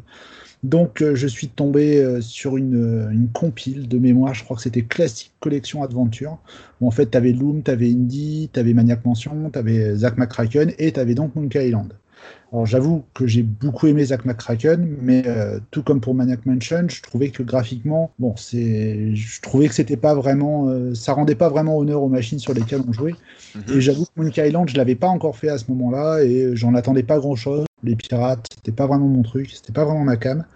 Et euh, je dois bien admettre que dès le début, dès l'intro, euh, ce moment où tu vois l'île, où tu commences à entendre la musique, euh, ça m'a mis, ça m'a mis vraiment dans l'ambiance. Et c'est un truc, c'était quand même assez rare de, retrouver des jeux qui te mettent tellement dans cette ambiance. Je reprendrai un petit peu ce que disait JB tout à l'heure, c'est que bah, moi je jouais aussi beaucoup, beaucoup le soir. Et euh, c'est vrai que j'arrivais souvent à m'enfermer dans, dans ma chambre à partir de 20h30, 21h, et, euh, et comme ça je pouvais, je pouvais placer le jeu. Et je crois que Monkey Island, je, je- je l'ai fait, mais, mais hyper rapidement, même si j'ai pesté de nombreuses fois, je dois dire. Mais euh, non, non, c'était vraiment, ça a été vraiment une révélation. Et puis, c'était vraiment un truc que j'attendais pas. pourtant, je lisais joystick, tout ça, j'avais bien vu les tests, tout ça, mais je m'attendais pas à ça. Vraiment, je m'attendais pas à ça. Et, euh, et, voilà. Et euh, là, c'est- un tout. On en parlera tout à l'heure euh, quand on parlera des qualités et des défauts du jeu, donc je vais pas spoiler maintenant. Et je vais arrêter là pour mon histoire, mais non, c'était vraiment un tout. Et sachez, juste pour info, comme ça, je voulais le placer, mais que la musique, la musique sur la version Amiga a été travaillée et retravaillée par Chris Hughes-Beck, qui a fait les musiques de Turrican, Ah oui. qui est un autre, euh, qui est un autre gros morceau de l'Amiga aussi. Mais, euh, Il mais a- il est partout ce gars, non? Il a fait... enfin, il- a fait tellement de choses. Oui, à chaque fois qu'on dit musique, il est là, quoi. C'est incroyable. Ouais, ouais, non, mais ça te surprend. C'est quand tu vois son nom, tu fais Ah, tiens. Surtout que, bon, bah voilà, Lucasfilm étant un studio américain et Chris Hughes-Beck étant allemand, je m'étais dit Tiens. Alors, mine Mais, de euh, rien, euh, le... en Allemagne, ça mar- Lucas marchait beaucoup. C'était euh, c'était un des gros marchés de, de Lucas, tout ce qui était euh, nord de l'Europe, pays, euh, pays un peu nordique et surtout, euh, surtout Allemagne. France aussi un petit peu, mais surtout Allemagne. Et, euh, et les jeux d'aventure euh, fonctionnaient euh, très très bien là-bas. Donc c'est peut-être là-bas effectivement qu'ils ont. euh, qui- je pense que c'est- ça, ça a dû se, se jouer euh, comme ça avec euh, Et, et il était renommé, hein, donc euh, Hmm. je pense que ça, ça posait pas de soucis. Puis, euh, bon, le travail à distance, ça faisait pas peur aux Américains. Enfin, je, voilà, je sais que Lucas, euh, il- comme tout comme Cinemaware, ils se sont rapidement mis euh, à recruter des. Comment dire Des. euh, ah, comment on dit là Mais non, les, les- des freelances. Voilà, merci. Je t'en prie. Euh, ils, ont recruté pas mal de freelances qui étaient, qui étaient dans, dans- éparpillés un peu dans tous les États-Unis. Et euh, du coup, ils travaillaient beaucoup avec des serveurs BBS, tout ça, que nous, en France, euh, c'est quelque chose qu'on a occulté parce qu'on avait le Minitel. mais- Ah, c'est ce que j'allais dire. Nous, on avait le Minitel, monsieur. Et voilà. Hein Par contre, juste pour la, dire la classe, quoi, t'es quand même allé acheter Monkey Island en bateau. Ouais, je suis Et, allé euh, acheter Monkey Island en bateau. Ouais. C'est Ouais. pas mal, ça, quand même. Ah, mais attends, mais voilà. Euh, si, si jamais, même encore maintenant, je sais que j'ai encore, mes- j'ai encore des boutiques, euh, surtout à Canterbury. Si jamais vous nous écoutez, que vous allez à Canterbury, sachez qu'il y a deux boutiques qui vendent, euh, qui vendent encore des jeux euh, Ordi, Amiga, Atari ST euh, en occasion et, à des prix euh, que tu trouveras jamais en France et encore moins sur eBay. Donc euh, voilà. T'as fini ton, ton souvenir? Oui, j'ai fini. qui était, qui était sympa. Alors, puisque tout le monde me demande, à, me réclame à corps et à cri mon histoire, euh, je, je vais vous la raconter. Euh, vous, êtes, vous êtes trop bon, trop gentil. Non, en fait, euh, surtout que moi, c'est pas super intéressant. En fait, moi, je, je l'ai connu sur le tard, Monkey Island. Ça faisait partie des, des jeux qui me faisaient baver quand, euh, quand je regardais euh, les magazines de l'époque, quand je regardais Micro Kids, quand je regardais euh, tout ce qui tout était sur qui traitait de jeux ordi et que je n'avais pas d'ordi. Enfin si, mon père avait un Commodore 64 à l'époque, mais après on n'a pas eu de d'Amiga, d'Atari ou autre. Moi, on s'est lancé dans les consoles, notamment grâce ou à cause du premier Zelda. Et c'est vrai que les ordi, après, ça m'a plus attiré à partir de ce moment-là. Et par contre, à chaque fois, je voyais des jeux ordi comme Monkey Island et ça me faisait super envie. Et, euh, et je me suis toujours dit que ben, un jour j'y jouerai, je sais pas quand, mais un jour j'y jouerai. Et, euh, et puis la- les éditions spéciales sont sorties sur, euh, sur Steam notamment, et sûrement sur d'autres supports. Et ça a été l'occasion. Et, et comme je disais tout à l'heure, ben, forcément, j'allais dire, c'est un peu con ce que je dis, mais non, puisqu'il y en a qui ont commencé par Monkey Island 2, n'est-ce pas, Emmerich? Mais, mais moi j'ai fait les choses dans l'ordre, j'ai commencé par le premier, et du coup, forcément, ben, c'est celui qui m'a le plus marqué. Parce que ben, ben voilà, j'étais. euh, c'est comme quand euh, ton corps euh, est en manque de sucre, il l'absorbe tout de suite. Ben là, c'est pareil. J'avais pas de Monkey Island, ça faisait des années que je voulais le faire, et puis là, pff, je, l'ai, je l'ai pas rushé. Au contraire, j'ai, j'ai bien pris mon temps. J'ai pas regardé de Solus, ou alors vraiment dans les cas euh, désespérés vers la fin. Non, c'est, c'est dans le 2 que j'ai regardé une Solus parce que le, la- le Monkey Ranch, c'était introuvable en, en français. Ah, le fameux Monkey Ranch. Ah, ça c'était, on, on va en parler, mais ça c'était vraiment une horreur. Mais euh, le premier, ouais, j'ai vraiment pris mon temps, je l'ai vraiment beaucoup aimé. En plus, j'arrêtais pas de, de zapper du, euh, du côté pixel au côté remaster et tout ça. Enfin voilà, je, je, l'ai fait euh, vraiment euh, bien comme il faut. Et du coup, j'ai vraiment beaucoup, beaucoup accroché. J'ai beaucoup aimé le 2. J'ai peut-être passé autant de temps que le premier, mais c'est quand même le premier qui m'a le plus marqué. Tout simplement parce que j'ai commencé par ça, mais finalement c'est un peu le cas de tout le monde, j'ai l'impression. Du coup, on n'a pas. de- il, nous, il nous aurait fallu un cinquième participant pour savoir quel était le meilleur. Du coup, c'est dommage. Vous, vous pouvez pas faire un appel Après, à un ami, quelque chose comme ça Vous avez pas de. Oui, t'allais comme- JD, pardon. Non, mais c'est chacun le voit, euh, comment dire, jaloux de son expérience, euh, quoi qu'il en soit. Je peux, Oui, moi, je peux ça, reste deux très bons jeux quoi qu'il arrive. Ah, Bien entendu. Euh, après, c'est- très délicat de les. en- le 2, il y a une déception, mais on, on pourra revenir dessus. Euh, je trouve que c'est un jeu qui n'est pas terminé. Et, euh, et Ron Gilbert euh, est le premier à le dire, puisque la fin du 2 n'est pas celle qu'il voulait. Donc euh, Alors, voilà, et il y a un truc, on va- en parler, mais- sec, le- la fin du 2, quoi. Donc, euh, Avant de parler de la fin du 2, parce qu'il faut qu'on. Ou alors on peut en parler maintenant si vous voulez, mais, euh, mais peut-être que ce sera euh, dans... un peu plus tard, c'est comme vous le sentez. Moi je voulais voir un petit peu les qualités, les défauts des jeux et voir ce qu'ils ont apporté. Euh, on peut aussi parler de la fin, on va parler de la fin parce que. bon, Après, je pense pas qu'on débattra beaucoup parce que c'est une question qui n'a pas de réponse, hélas. Enfin, Moi, la réponse que j'ai eue de Ron Gilbert quand je lui ai dit euh, je suis obligé de vous poser la question euh, à quand un prochain Monkey Island fait par vous Il m'a dit par moi, jamais. Donc Ouais. euh, voilà, comme ça au moins c'est réglé. On n'aura jamais la, la fin de Ron Gilbert, sauf si un jour il veut bien céder le secret à quelqu'un et le, le secret de Monkey Island et, euh, et que quelqu'un le fasse. Mais j'ai quand même deux très très gros doutes. Euh, Qu'est-ce que vous avez pensé de la fin justement, JB, toi qui euh, qui en parle. Euh, bah, du 2 forcément. Le- Ben, le un- la fin du 1 ça enchaîne sur le 2 donc Oui. ça euh, voilà mais la fin du 2 alors pour la fin du 2 c'est un on va vous spoiler mais c'est un faux spoil euh, c'est un petit peu le c'est un peu la c'est une très bonne fin mais en même temps c'est la pire fin du jeu vidéo c'est ou de n'importe quoi c'est le fameux ce n'était qu'un rêve Mm. euh, puisque en fait on se rend compte que toutes ces aventures de pirates ont eu lieu dans un parc d'attractions et que euh, et que Guybrush et, euh, et le Chuck sont en fait euh, deux frères qui euh, qui comme tous les grands et petits frères du monde sûrement chahutent, se, font des crasses, se battent, etc. Et en fait, tout ça aurait eu lieu dans un parc d'attractions. En tout cas, c'est une des, c'est la grosse théorie de, de qui, qui court. Maintenant, est-ce que c'est vrai, est-ce que c'est pas vrai, est-ce que c'est une porte d'entrée vers un Monkey Island 3, est-ce que on saura jamais? Ouais, Mais a, mais il y a euh, ce fameux, il y a ce fameux parc d'attractions. Alors toi, qu'est-ce que tu as pensé de tout ça, euh, JB Mais non, mais je, je trouve la fin du 2 très intéressante parce que c'est vrai que c'est très surprenant euh, quand tu vois ça. Surtout que euh, ça, ça, ça veut un peu casser le quatrième mur quand le Chuck se retourne vers le joueur à la toute fin, oui, avec son visage qui, se- qui change. Quoi. Le gamin euh, a vraiment le visage du, du- du pirate fantôme zombie euh, qui, qui s'esquisse et qui te sourit. Voilà, donc ça c'est surprenant. Mais en fait, ce qui est, ce qui est bizarre, c'est que c'est la, comment dirais-je, la- l'anachronisme euh, est, est- est soudain. C'est-à-dire que le jeu est blindé d'anachronismes. Bien entendu, tu as des machines à, à grog, grog. et compagnie. Voilà, donc c'est bourré de, de choses comme ça. Et à la rigueur, c'est pas gênant. Sauf que quand tu arrives dans les, dans les sous-sols du, du parc d'attractions, tu, tu te dis, mais qu'est-ce qui se passe? Où ils veulent en venir là et, et, et tu arrives à t'aboutir à ça. Alors, c'est- c'est surprenant, c'est pas. Je peux pas dire que c'est décevant en fait. C'est juste que ça m'a ça m'a vraiment perturbé et je m'attendais pas à un truc, à un final comme celui-ci. quoi. C'est et surtout que ça, ça- ça se termine sèchement, c'est-à-dire que tu n'as pas de résolution, c'est-à-dire que euh, il n'y a pas de vainqueur parce que le Big Whoop finalement c'est encore une arnaque évidemment. Euh, et euh, il n'y a pas de vainqueur dans l'histoire. C'est pas euh, le Chuck, c'est pas Guybrush. euh, autant le premier tu sais que c'est Guybrush qui qui vient de le Chuck. Là ça se termine un peu en. T'as l'impression que il fallait le terminer. Et ce qui est curieux, c'est que euh, ben, Ron Gilbert avait ces idées-là, mais ça avait pas. euh, Il y a eu un, je sais plus, c'était chez. Je sais pas pourquoi ça avait déconné d'ailleurs. Je sais plus pourquoi ça, ça- ça- sa vision à lui n'a pas été validée.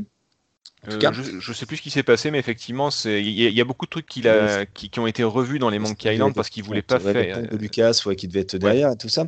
Et, et effectivement, tu arrives à ça. Alors, c'est très surprenant. Ça en reste euh, évidemment euh, une fin euh, définitivement mythique dans l'histoire du jeu vidéo, c'est certain.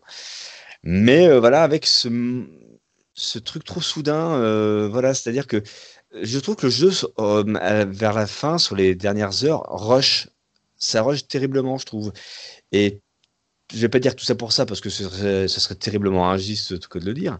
Mais n'empêche que tu n'es pas, j'ai pas le retrouvé, voilà, la, la- la fin du premier ou, ou même par rapport à d'autres jeux vidéo du genre, hein, évidemment. C'est soudain, voilà. C- c- Ça gâche pas le jeu pour autant, attention, bien entendu, ça le Mhm. gâche pas. Mais ça le, voilà, ça, ça le, ça le met, ça le met en marge en fait, voilà, par rapport à, à tout ça. C'est très apprécié par énormément de joueurs, hein, évidemment, et c'est Bah, très bien. euh, ça. disons que s'il y avait eu un 3 de suite derrière, ça n'aurait pas choqué. Ça, bah- se serait enchaîné peut-être, et du coup, se- c'est un peu comme les, les- les réalisateurs de films autres qui, au lieu de faire un grand film, font deux films de une heure et demie, par exemple. Et du coup, il n'y a pas de fin au premier, ça s'enchaîne avec le deuxième. C'est un peu le. S'il y avait eu un, un Monkey Island 3 ou 2,5, ou appelle-le comme tu veux, et qui justement répondait à toutes ces questions, bah, du coup, la fin du 2 serait passée euh, euh, peut-être un peu brutale, mais vu que, vu que ce- ça aurait été expliqué par la suite, du coup, ça aurait été moins gênant. Bah, Ah, disons, disons que l'intelligence du 3 du, dans, dans son début, c'est qu'il fait un, un lien direct avec la fin du 2. Euh, Puisque Guybrush se retrouve dans une auto-tamponneuse euh, sur la flotte. Donc, il, il vient du parc d'attraction. Donc, est-ce que euh, Guybrush, euh, l'enfant, euh, refait un rêve Ou est-ce que c'est une mystification totale et finalement c'est un monde dans le monde et on ne sait plus ce qui se passe pour revenir au monde initial? Euh, voilà. Est-ce est qu'il n'y a pas à un moment donné un, un passage temporel où euh, Guybrush se retrouve, qui est un adulte, se retrouve à, à l'état de- d'enfant, et le Chuck également. Mais c'est ça qui, qui est. qui- Bah, disons que le qui est 3 perturbant, fait le, le- le 3 apporte pas de réponse, il fait un clin Bah d'œil en disant vous avez vu l'autotamponneuse, allez hop, euh, on, on a à peu près répondu au truc, mais moi perso j'ai l'impression que c'est plus vite évacué que, que vraiment répondu en fait. C'est pas pas- répondu de toute façon. Donc, que- le comme- trois, en fait, pour moi, il apporte une réponse en disant voilà, on sait que c'est pas la, la vraie, celle que vous attendez, on vous la donne quand même pour que vous ayez euh, Oui, pour qu'on l'esprit un peu plus euh, clair pour commencer le jeu. c'est ça. Mais euh, voilà, on, sait qu'on n'aura pas, euh, qu'on n'aura pas la réponse de Ron Gilbert, euh, effectivement, à ce, pro- à ce- Oui voilà, c'est on vous, on vous propose un jeu, mais comme on ne peut pas enchaîner comme si de rien n'était, on vous propose quelque chose. C'est pas ce que vous vouliez, mais, mais c'est ce qu'on peut vous proposer de mieux. En gros quoi. C'est c'est un peu ça. Bah, Il y a un peu le côté, effectivement. euh, moi, je, suis- je suis d'accord avec ce que vous dites, hein, que effectivement, ça fait un peu rattrapage in extremis. euh, voilà, on.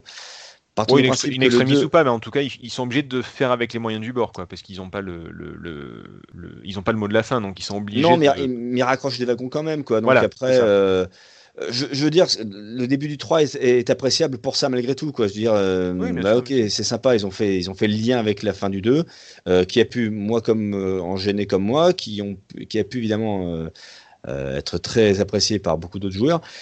Euh, voilà, ça commence, le 3 commence intelligemment, donc euh, puisque ça, et, c'est et- sûr. et- et surtout c'est qu'il commence euh, immédiatement sur les chapeaux de roue, quoi. C'est-à-dire que tout de suite euh, tu retrouves le Chuck, tout de suite tu retrouves Hélène et le pauvre Guybrush qui se fait kidnapper, enfin kidnapper, enlever plutôt directement par donc l'équipage zombie. Donc pour le coup, le 3 commence bien. Après, il a, il a des longueurs, mais ça reste un très bon jeu le 3. Mais de toute façon, les, les, les trois premiers sont très bien. Voilà. Alors, Ni- Nico, je t'ai entendu faire des petits oomph, oomph, oomph, oomph. Donc, qu'est-ce que ça, qu'est-ce que ça voulait dire? Non, non, euh, moi ce que je voulais dire simplement, euh, j'ai préféré ce deuxième épisode dans son ensemble, mais je vais t'avouer que psychologiquement, la fin, pour moi, je l'ai complètement occultée. Quoi. Pour moi, elle est pas là. Ah, carrément.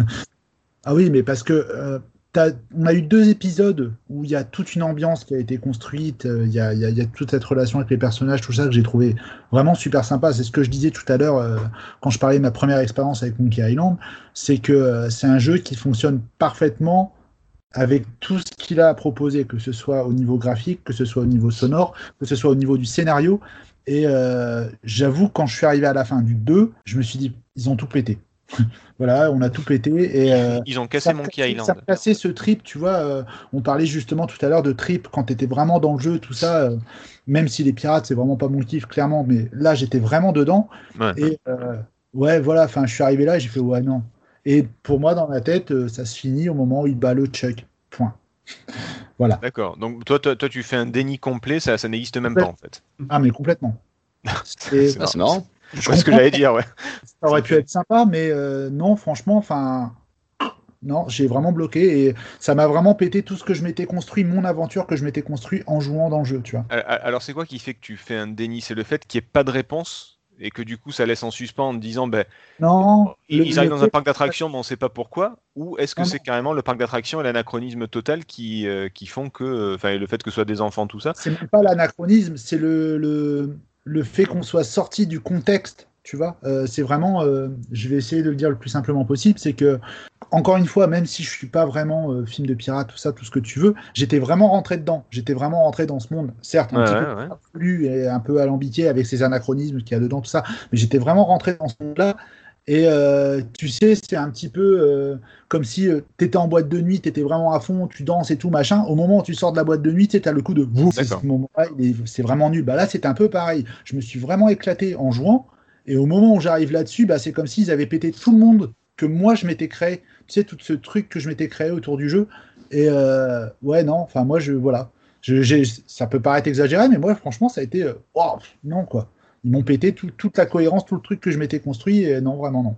D'accord. Et ça, ça dit quelque chose sur ce que les deux premiers jeux ont réussi à faire, c'est à rendre euh, totalement normal, crédible et acceptable tous ces anachronismes qui les parsèment, ce qui fait que on aurait pu se dire euh, tout ça c'est des fusils de Tchekhov, c'est pour préparer, euh, c'est pour préparer la révélation finale, euh, mais en fait ça marche très bien sans. Et cette révélation finale, elle même si elle pourrait tout à fait se construire sur tous ces éléments qui ont été placés, elle peut apparaître comme effectivement euh, très perturbante. Je, suis d'accord, ça suffit à lui-même. Il a pas, tu, tu enlèves la fin, euh, voilà. Alors certes, la fin sera peut-être euh, moins alambiquée ou ça, pourrait peut-être moins plaire, ça, je suis d'accord. Mais pour moi, enfin voilà, cette fin-là, non. il- c'est un jeu d'aventure. Hum, hum. Tu as besoin d'être dedans. Je, je comprends pas pourquoi on a eu besoin de faire cet effet de cinéma. Déjà, j'aime pas au cinéma Euh, le, le coup de oh, mince, c'était qu'un rêve. Ça, je supporte pas. Mais euh, c'est vraiment, tu vois, c'est ce qui me fait aimer aussi les jeux vidéo, c'est d'être vraiment dedans, de, de quand je joue à un jeu, d'être euh, surtout un jeu d'aventure, je veux dire, c'est vraiment de, de, de pouvoir aussi t'identifier et, et voilà, tout ça, ça fonctionnait vraiment très bien et ça s'est mis en place sur un truc sur lequel je ne m'attendais pas du tout à ce que ça se mette en place. Et euh, ouais, à la fin, paf, ils m'ont cassé tout mon jouet, quoi. Ah ouais, c'est, euh, je, je vais laisser parler euh, Emmerich et après j'aime bien revenir là-dessus parce que du coup je trouve ça euh, très intéressant. Mais euh, vas-y Emmerich, toi ton, ton point de vue du coup? Ah, moi, euh, c'est une fin. Alors, je je vais pas aller jusqu'à dire, je vais pas dire que c'est une, une grande fin de jeu vidéo. C'est une fin qui m'a pas posé de problème. Euh, pour moi, je l'ai toujours interprété dès les premiers moments où je l'ai euh, où je l'ai terminé, un peu un peu à la manière de ce qu'ils ont fait dans ce- de ce qu'ils en ont fait dans le 3. C'est-à-dire que le fait qu'à la fin euh, du générique, on voit Hélène qui est encore sur l'île Dinky qui se demande bon, euh, qu'est-ce qu'il fout Guybrush? C'est pour vrai. moi, ça me, ça me disait clairement que oui, euh, c'est euh, c'est pas juste un rêve, c'est euh, c'est le Chuck qui fait croire que c'est juste un rêve à Guybrush. Mais voilà, pour moi, j'étais encore dans le dans l'univers de Monkey Island. J'en Ah, je te, je te- je rejoins là-dessus, c'est cool. Vas-y, continue, continue, ça me plaît. Voilà, ce point-là, pour moi, il me, il me sort pas de l'univers. Je me... Donc la fin me, la fin me déçoit pas. Je- et je trouve pas non plus que c'est une grande fin. C'est-à-dire qu'en termes de, en termes de fin, vraiment, euh, celle du, celle du premier Monkey Island, non, elle, euh, elle est beaucoup plus, euh, voilà, elle donne beaucoup plus le sentiment que c'est terminé, on a réussi, on a résolu quelque chose. Ici, on est ouais, sur une semi-fin. Moi, j'attendais le troisième épisode de Ron Gilbert, euh, Dave Grossman et euh, Tim Schafer. Et tu peux Et toujours attendre. Voilà, je l'ai pas eu. Et t'es pas prêt de l'avoir, effectivement. Ah, c'est c'est super. T'as fini, pardon, excuse-moi, je voulais, euh, je t'ai déjà coupé, je voulais pas recommencer. Tu... Non, non, c'est euh, c'est bon pour moi au, au niveau de la fin. euh, Ouais, bah, parce que moi, ce que j'avais à dire. moi, je trouve cette fin absolument géniale parce que, alors, voilà, moi, j'y ai joué en sachant qu'il n'y avait pas de suite, enfin, qu'il n'y avait pas de suite, qu'il n'y avait pas la suite de, de Ron Gilbert et la suite de l'équipe originale. Voilà, donc je. Je dis pas que les autres Monkey Island n'existent pas, je dis juste que c'est presque pas le même jeu en fait entre guillemets. C'est pas la même équipe, c'est pas l'idée d'origine en fait. C'est mon point de vue, hein, bien sûr. Et il y a un truc que, je- alors en, même temps ça me terrifie, mais en même temps j'adore ça dans les films et dans les séries ou peu importe. C'est le fait de, tu sais pas si t'es fou ou pas, tu vois, Euh, il y a- ou, ou que tout le monde croit que t'es fou alors que tu l'es pas. Vous, vous voyez ce genre de, de délire en fait? Tout à fait. euh, et, et parce qu'autant il y a les gars comme Trifon Tournesol, ils sont fous, mais enfin, ils sont dingos, mais tout, mais tout le monde l'accepte. Mais le fait que toi tu sais que t'es pas fou et que tout le monde te prenne pour un fou, euh, c'est un truc qui me terrorise dans la. Enfin, je dirais pas que ça m'arrive dans la vie, mais en même temps dans les films, je trouve ça génial. Et il y a ce côté-là dans Monkey Island où où je me dis mais ouais, mais en fait il y a, il y a tout qui te fait comment dire Effectivement, moi je pense que c'est le Chuck qui, euh, qui fait croire à, à Guybrush que, il est, que tout ça était qu'un rêve, alors qu'en fait pas du tout. C'est pour ça qu'à la fin, euh, le petit, le Chuck, euh, a le visage du, pirate. Après, c'est euh, pareil, c'est une interprétation, c'est une théorie comme une autre. Moi, en tout cas, c'est la, version qui me plaît.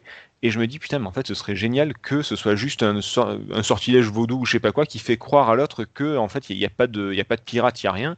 Et, euh, et, un troisième épisode qui aurait expliqué ça, ça aurait été absolument génial. Enfin, c'est ce que je trouve. Et en plus, ça expliquait plein de trucs, tu vois, dès le début, le fait qu'il y ait une machine qui distribue des grogs, le fait que le vendeur de bateau, ce soit un vendeur de bagnole, en fait, au final, que tu, peux, que tu vois un peu partout. Euh, le fait qu'il y ait des magasins qui ressemblent, des magasins pirates qui ressemblent à des magasins actuels, euh, tout ça, ça participait un peu à ce, à ce délire, et du coup, je- putain, j'aimerais bien euh, en- enlever Ron Gilbert et le, comme Misery, quoi, et le, forcer à faire la fin de, Monkey Island, ou, à me révéler son secret, parce que j'aurais trouvé ça absolument, euh, absolument génial, personnellement.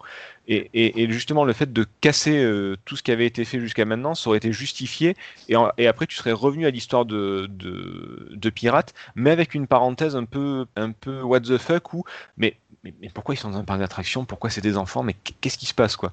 J'aurais trouvé ça absolument génial. On ne le saura jamais. Peut-être que c'était complètement pourri et que, et que je continue à fantasmer dessus, et c'est pas du tout ce que je croyais. Mais, euh, mais dans ma tête, en tout cas, c'était une bonne idée. Voilà. C'est un choix. C'est un choix de merde, mais je l'accepte. Non, mais c'est encore une fois, c'est pas une mauvaise idée, mais c'est voilà, c'est. Je comprends qu'on puisse l'apprécier. Moi, je te dis, je suis pas, je suis pas détesté. Je suis pas aussi euh, virulent que Nico, mais mais euh, je reste, euh, comment dire, euh, quoi de la chose, ouais. euh, bon, d'accord. Ah tiens. Alors, bah, ben, bon, ben tant pis. Enfin, tant pis même pas. Enfin bon, bah, c'est comme ça. Voilà, faut, faut voilà. l'accepter. Nico Faut est, dans le dé- l'accepter. Nico est dans le déni, moi je suis dans la reconstruction de réalité, tu vois, on est, on est deux fous mais différents, tu vois, c'est chacun son... là, rassurez-moi. Hmm? On parle toujours jeux vidéo, là. Bien sûr, bien sûr, sauf si ce podcast n'est qu'un rêve et qu'en fait on est des pirates en train de discuter autour d'un verre de rhum, c'est c'est possible aussi. Merde. Voilà, c'est une chic idée quand même. Ce serait cool. Ouais, je sais pas, hein, me retrouver à l'époque des pirates, je sais pas si je survivrais longtemps moi personnellement, hein, mais... mais bon, pourquoi pas. Se retrouver autour d'un rhum, je veux bien, mais, mais peut-être pas autant des pirates. Mais Après, voilà, en tout cas, voilà, c'est deux, deux constructions de. Moi, moi, je reconstruis le truc en me disant si c'était ça, ce serait génial, mais en me disant que si c'est pas ça, bah, effectivement, c'est pourri. Euh, ou en tout cas, on le saura jamais, et puis bah tant pis, comme, euh, comme tu dis, bah, c'est comme ça. Euh, Ce qui, ce qui me, ce qui me gêne dans l'absolu, c'est pas tant la fin que Gilbert n'ait rien pu faire pour l'empêcher. C'est-à-dire que si ça avait été la volonté de Gilbert de faire une fin comme ça, bon, j'aurais été choqué de la même manière. Mais c'était sa fin, d'accord? C'était la Mm. fin d'un- créateur, d'un artiste, d'un auteur, d'accord? C'est sa vision. Alors tu y as, tu, tu y adhères, tu y pas, adhères mais c'est comme ça. Mais c'est ainsi, on va pas euh, jouer les pleureuses avec la fin de Mass Effect 3 qui sont obligés de réécrire euh, parce que euh, Oui, voilà. il y a oui. plein de gens sensibles qui disent ah bah non moi c'est pas ce que je voulais. Euh, c'est pas ce que je voulais, mais je vais pas, je vais pas quand même hurler avec les loups pour rien, dire bah non c'est comme ça c'est tout. Mais ce qui est gênant en fait c'est que le bébé de Gilbert lui a été enlevé quelque part et ça ça Et me gêne. pas pu finir, ouais, Voilà. Et ça, ça me gêne véritablement. C'est-à-dire que as tout, tu retrouves tout de la patte de Gilbert, etc. euh, et à un moment donné, tu, si tu refais le jeu euh, en, en ayant connaissance de ça, tu te dis putain, effectivement, à un moment donné, le jeu lui échappe. Et la Ah, fin lui échappe totalement. Quand tu y as joué à l'époque, t'avais pas, t'avais, t'avais pas ce point de vue-là en fait. Pas vraiment, effectivement. Oui, mais, la, mais la fin, déjà, m'avait euh, un peu étonné. Et comme tu dis, Nico, et a raison, on n'avait pas tout le background du truc, on n'était pas aussi documenté, on n'avait pas toutes les références, évidemment, sur ce jeu. Il y avait un, il y avait un kick-off, il y avait un, un- ellipse, qui, il y avait une ellipse. En le sachant et en le refaisant, euh, ce sont des jeux que je fais, on va dire, une fois tous les cinq ans, généralement. Euh, bah, tu dis, ouais, effectivement, la, la fin, et, surtout, quand, en le refaisant, j'appréhende toujours la deuxième partie, en fait, du jeu, de ce jeu. Parce que tu sais très bien que il va, ça va pas arriver là où tu voulais que ça, euh, que ça amène. Donc, voilà, il y aura toujours ce truc-là qui me gêne et qu'on est un peu gâché quelque part euh, la vision d'un mec. Mais c'est voilà, c'est très personnel encore une fois. Et... Mais vous avez qu'à vous inventer des histoires comme moi, vous verrez, le, le- le monde est merveilleux quand, quand on fait ça. Ouais, il faut des- mais il faut des Playmobil pour ça. Ouais. J'ai- passé l'âge. Et, et si vous êtes vraiment cintré, vous vous dites, c'est Ron Gilbert qui me l'a dit, j'en suis sûr, il m'a parlé en rêve quand j'étais au parc d'attractions. Mais et il faut de la drogue pour ça. Oui, oui, Oui. Mais, euh, mais la vie est plus belle. Donc euh, voilà les enfants, si vous nous écoutez, prenez de la drogue, vous verrez, c'est Et les Playmobil. Ou alors, Allez. ou alors, ou et alors, un petit procès. Allez hop. Ou alors, le pire truc du monde, c'est qu'en fait, depuis le début, c'est Gilbert qui l'a écrit. Et qui qu'il y a une mythologie qui a été créée autour de ça, en disant que ce n'est pas lui qui a fait la fin. Et c'est pas impossible non plus. Je veux dire, À un moment donné, tu peux te dire, mais finalement, si, tout est, tout est Ouais, fait. je, je- je sais pas si c'est pas lui qui a fait la fin, mais en tout cas peut-être qu'il a pas eu la fin qu'il voulait. Alors mais moi, tu- je, mais je tu- ne sais pas, euh, je vous avoue que je, sais JB, suis assez d'accord. C'est vrai que euh, Gilbert, à cette époque-là, on commençait un petit peu à voir, c'est ce que je te dis, c'est le terme que j'utilise tout le temps, cette heure, c'est quand je parle des Code Hero, ou, enfin, c'est ces mecs qui portent un jeu. Euh, le nom de Grant Gilbert était connu, euh, je veux dire, et euh, un peu à l'instar d'Hollywood, il y avait un petit peu ces, ces petites histoires euh, de mecs qui avaient programmé, ouais, tout seul avec une machine en panne, qui avaient tout perdu, machin. Et tu vois ce que dit JB, ouais, ce serait pas, ce serait pas déconnant de dire que Ron Gilbert, en fait, c'était vraiment lui qui était derrière et que bon, on a monté tout ce truc derrière, peut-être devant la réaction des gens devant la fin, hein, peut-être. euh, Ouais, c'est ah, ce que- je peux me dire aussi quelque part pour me rassurer entre guillemets. Euh, tu dis, mais finalement, tout, tout n'est qu'une mystification, puisque de toute façon, le- ces jeux sont des mystifications intégrales. Et que tout, en fait, est un piège. euh, le Big Whoop est un piège. euh, le secret de Monkey Island, c'est un piège. C'est une ânerie. Euh, et comme Mhm. on est dans un univers un peu de piraterie et un peu de rêverie et autres, tu dis, et si finalement, depuis le début, tu t'es fait avoir euh, par son créateur et que c'est et tu, et tu rêves debout en fait parce que tu sais plus euh, euh, euh, ce, qui est important de croire euh, est-ce que tu crois l'auteur? Quand il te dit que non mais finalement ça m'a échappé il n'y aura jamais euh, de un nouveau Monkey Island. Et, et là tu peux te dire mais et si et si jamais c'était complètement faux? Et si ça, ça fait 30, plus de 30 ans que le mec en fait euh, nous fait la nique quoi? J'en sais rien et si, c'est et si- et si, en fait Ron Gilbert il n'existe pas comme ça, mais c'est ouais. possible Alors personnellement, moi, je, je n'ai jamais, euh, j'ai jamais trouvé une source qui, euh, qui disait que Ron Gilbert euh, n'avait pas eu la fin qu'il voulait. Euh, si- S'il y en a une, je veux bien la voir. C'est c'est peut-être un peu euh, pas l'endroit où le demander, mais Eh ben non, t'as qu'à mieux quand je regarde Thimbleweed Park, je, je me dis que c'est c'est le genre de fin, ça me surprend pas de, de Ron Gilbert en fait. Oui, c'est vrai, c'est vrai. Et pour moi, je, je pense que c'est une fin qu'il voulait faire, mais que juste bah, LucasArts est venu leur dire après, euh, bah, non, on fait pas assez de ventes sur, euh, sur Monkey Island, euh, on abandonne. Oui, il y, a ple- il y a plein de créateurs de manga qui ont eu le même problème. hein. Euh, Oui, ah, je, sûr. je- je vais faire une fin sur 10 volumes. Non, tu l'as fait sur 2. Ah, bon, ben voilà, c'est ça arrive. hein. C'est c'est peut-être ça aussi. Bah écoutez, euh, messieurs, je pense qu'on va arrêter là pour le, pour le débat sur le, la fin de Monkey Island parce que parce qu'on n'arrête pas de parler, on n'a même pas parlé du jeu en lui-même. euh, bon, si on a parlé du jeu, il apporte beaucoup d'humour, il apporte une façon de jouer qui est le point and click. Euh, c'est, enfin, c'est pas lui qui l'apporte, mais en tout cas, il le sublime vraiment euh, avec avec un motor scum qui est quand même assez assez performant. Enfin, une interface une interface homme-machine qui est vraiment cool en tout cas. Un gameplay qui est bien travaillé, des énigmes qui sont quand même assez logiques, sauf le, le Monkey Ranch de la de, de Monkey Island 2. Celui-là, je l'ai toujours en travers de la gorge.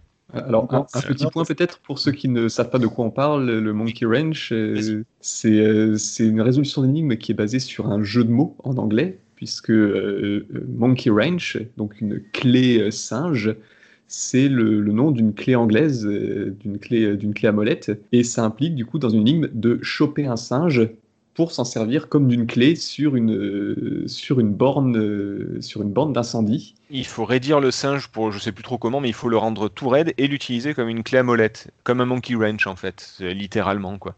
Mais c'est vrai que nous en français, c'est pas, tu peux pas le traduire et du coup moi je l'ai cherché très très longtemps, le, ce que c'était un, un- un monkey wrench et qu'est-ce et qu'est-ce qu'il fallait faire et pourquoi et comment. Donc c'est vrai que c'était un peu, enfin je sais pas si vous avez les mêmes difficultés. Je, Mais- je ne m'en souviens plus. Je pense que j'ai dû aller voir euh, sur euh, l'encyclopédie des trucs et astuces euh, de jeux vidéo à l'époque. D'accord. Et, vous messieurs, ça vous parle ou, euh, ou pas du tout? Bah, moi, il me semble que j'avais la Solus dans Tilt, je crois. Dans. SOS Aventure, je crois que j'avais eu la Solus ou un truc comme ça. D'accord. Donc, Et- euh, et maintenant, je le fais de manière tellement automatique que de toute Oui, façon. oui. Enfin, mais- et Et- juste pour ajouter, euh, par rapport au point plus que tu disais aussi, euh, je, je réinsiste encore une fois, mais l'ambiance musicale, surtout sur le 2, euh, apportait aussi beaucoup. Oui, c'est vrai que le son était euh, quand même. Il y, a- de grands grands noms qui ont, qui ont bossé chez, euh, chez Lucas, des, des, gars euh, vraiment très très balèzes et on connaît pas forcément leur nom. On connaît Ron Gilbert, Tim Schafer, on connaît quelques-uns. Il y a déjà beaucoup moins de monde qui connaît Dave Grossman, David Fox, Noah Feinstein.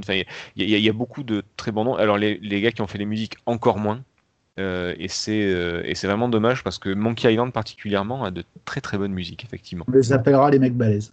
Voilà. Les- Et on, peut, on peut noter aussi euh, le- les, les affiches de Steve Purcell pour les, pour les jaquettes des jeux Ouais. et tous les, tous les artworks par Mark Ferrari euh, sur le premier Monkey Island et par Peter Chan euh, qui a tout peint à la main et scanné pour les décors du jeu. C'est un travail titanesque.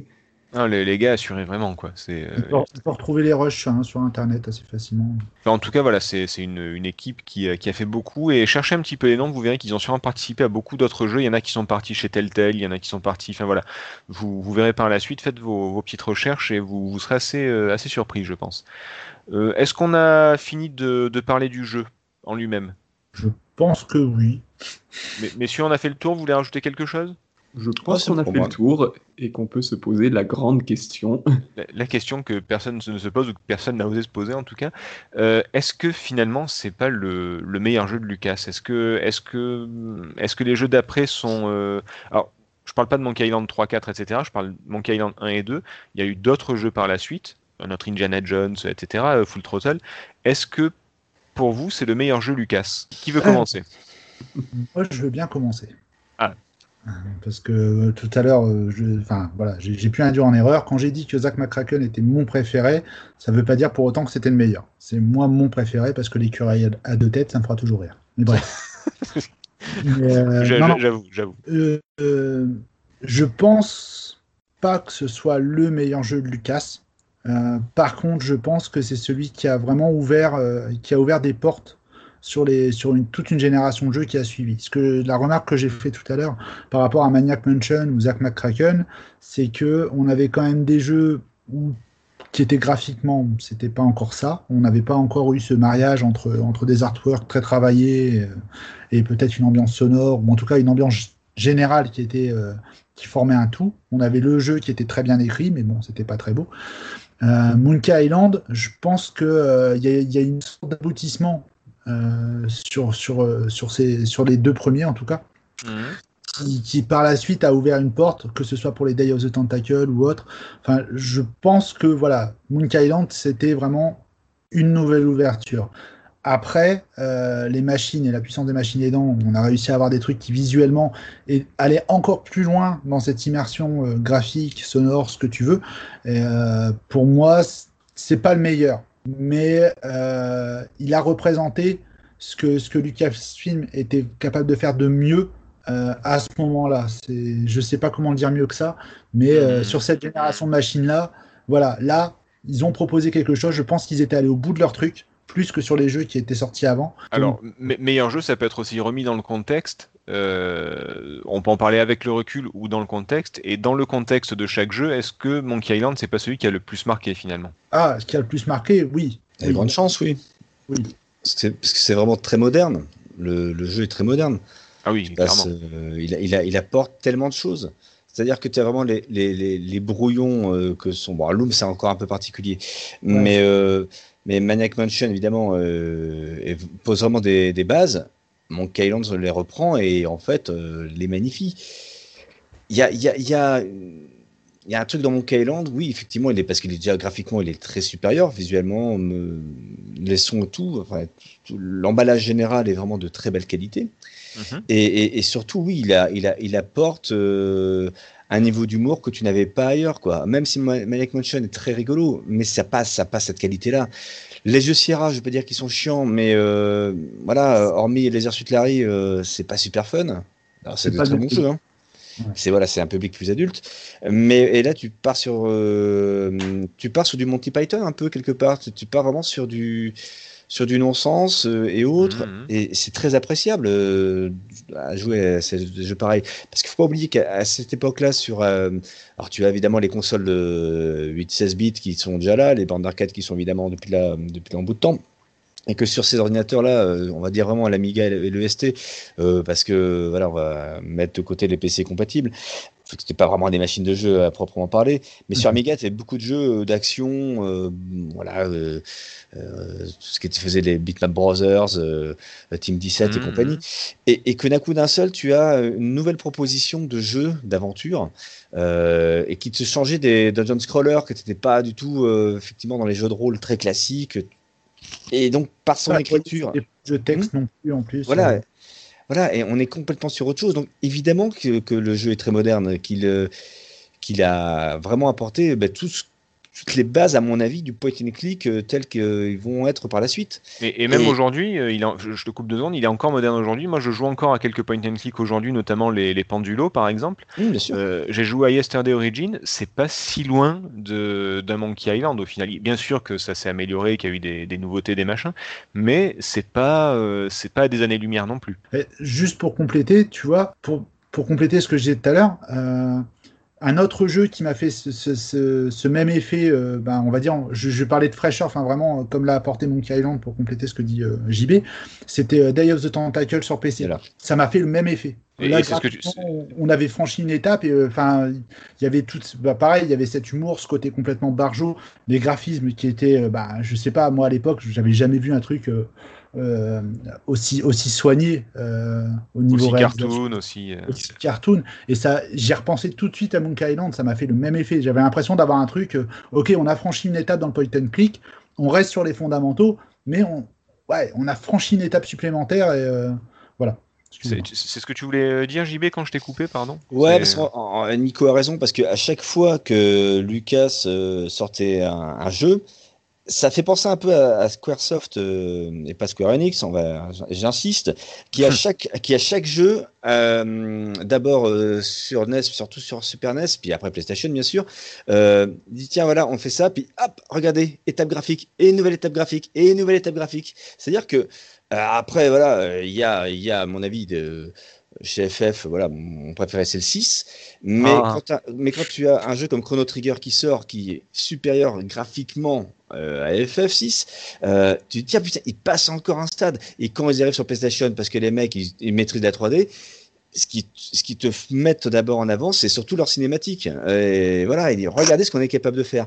LucasArts, euh, Nico a raison de le dire, quand tu regardes l'intro de Death Tentacle, qui est un dessin animé quand même, Ah oui, carrément. dis, Putain, mais ça tient sur des disquettes, ça? C'est pas Mhm. possible. C'est incroyable. Tu t'es limite en, en- en démo making euh, Amiga Atari. Tu dis putain, et t'as du son, t'as. C'est très rigolo en plus visuellement. tout. Comment? T'as de la mise en scène, enfin. C'est ça. ouais, c'est c'est très cinématique pour le coup. Et, et voilà. Et après le jeu commence et de nuit. Quel bonheur.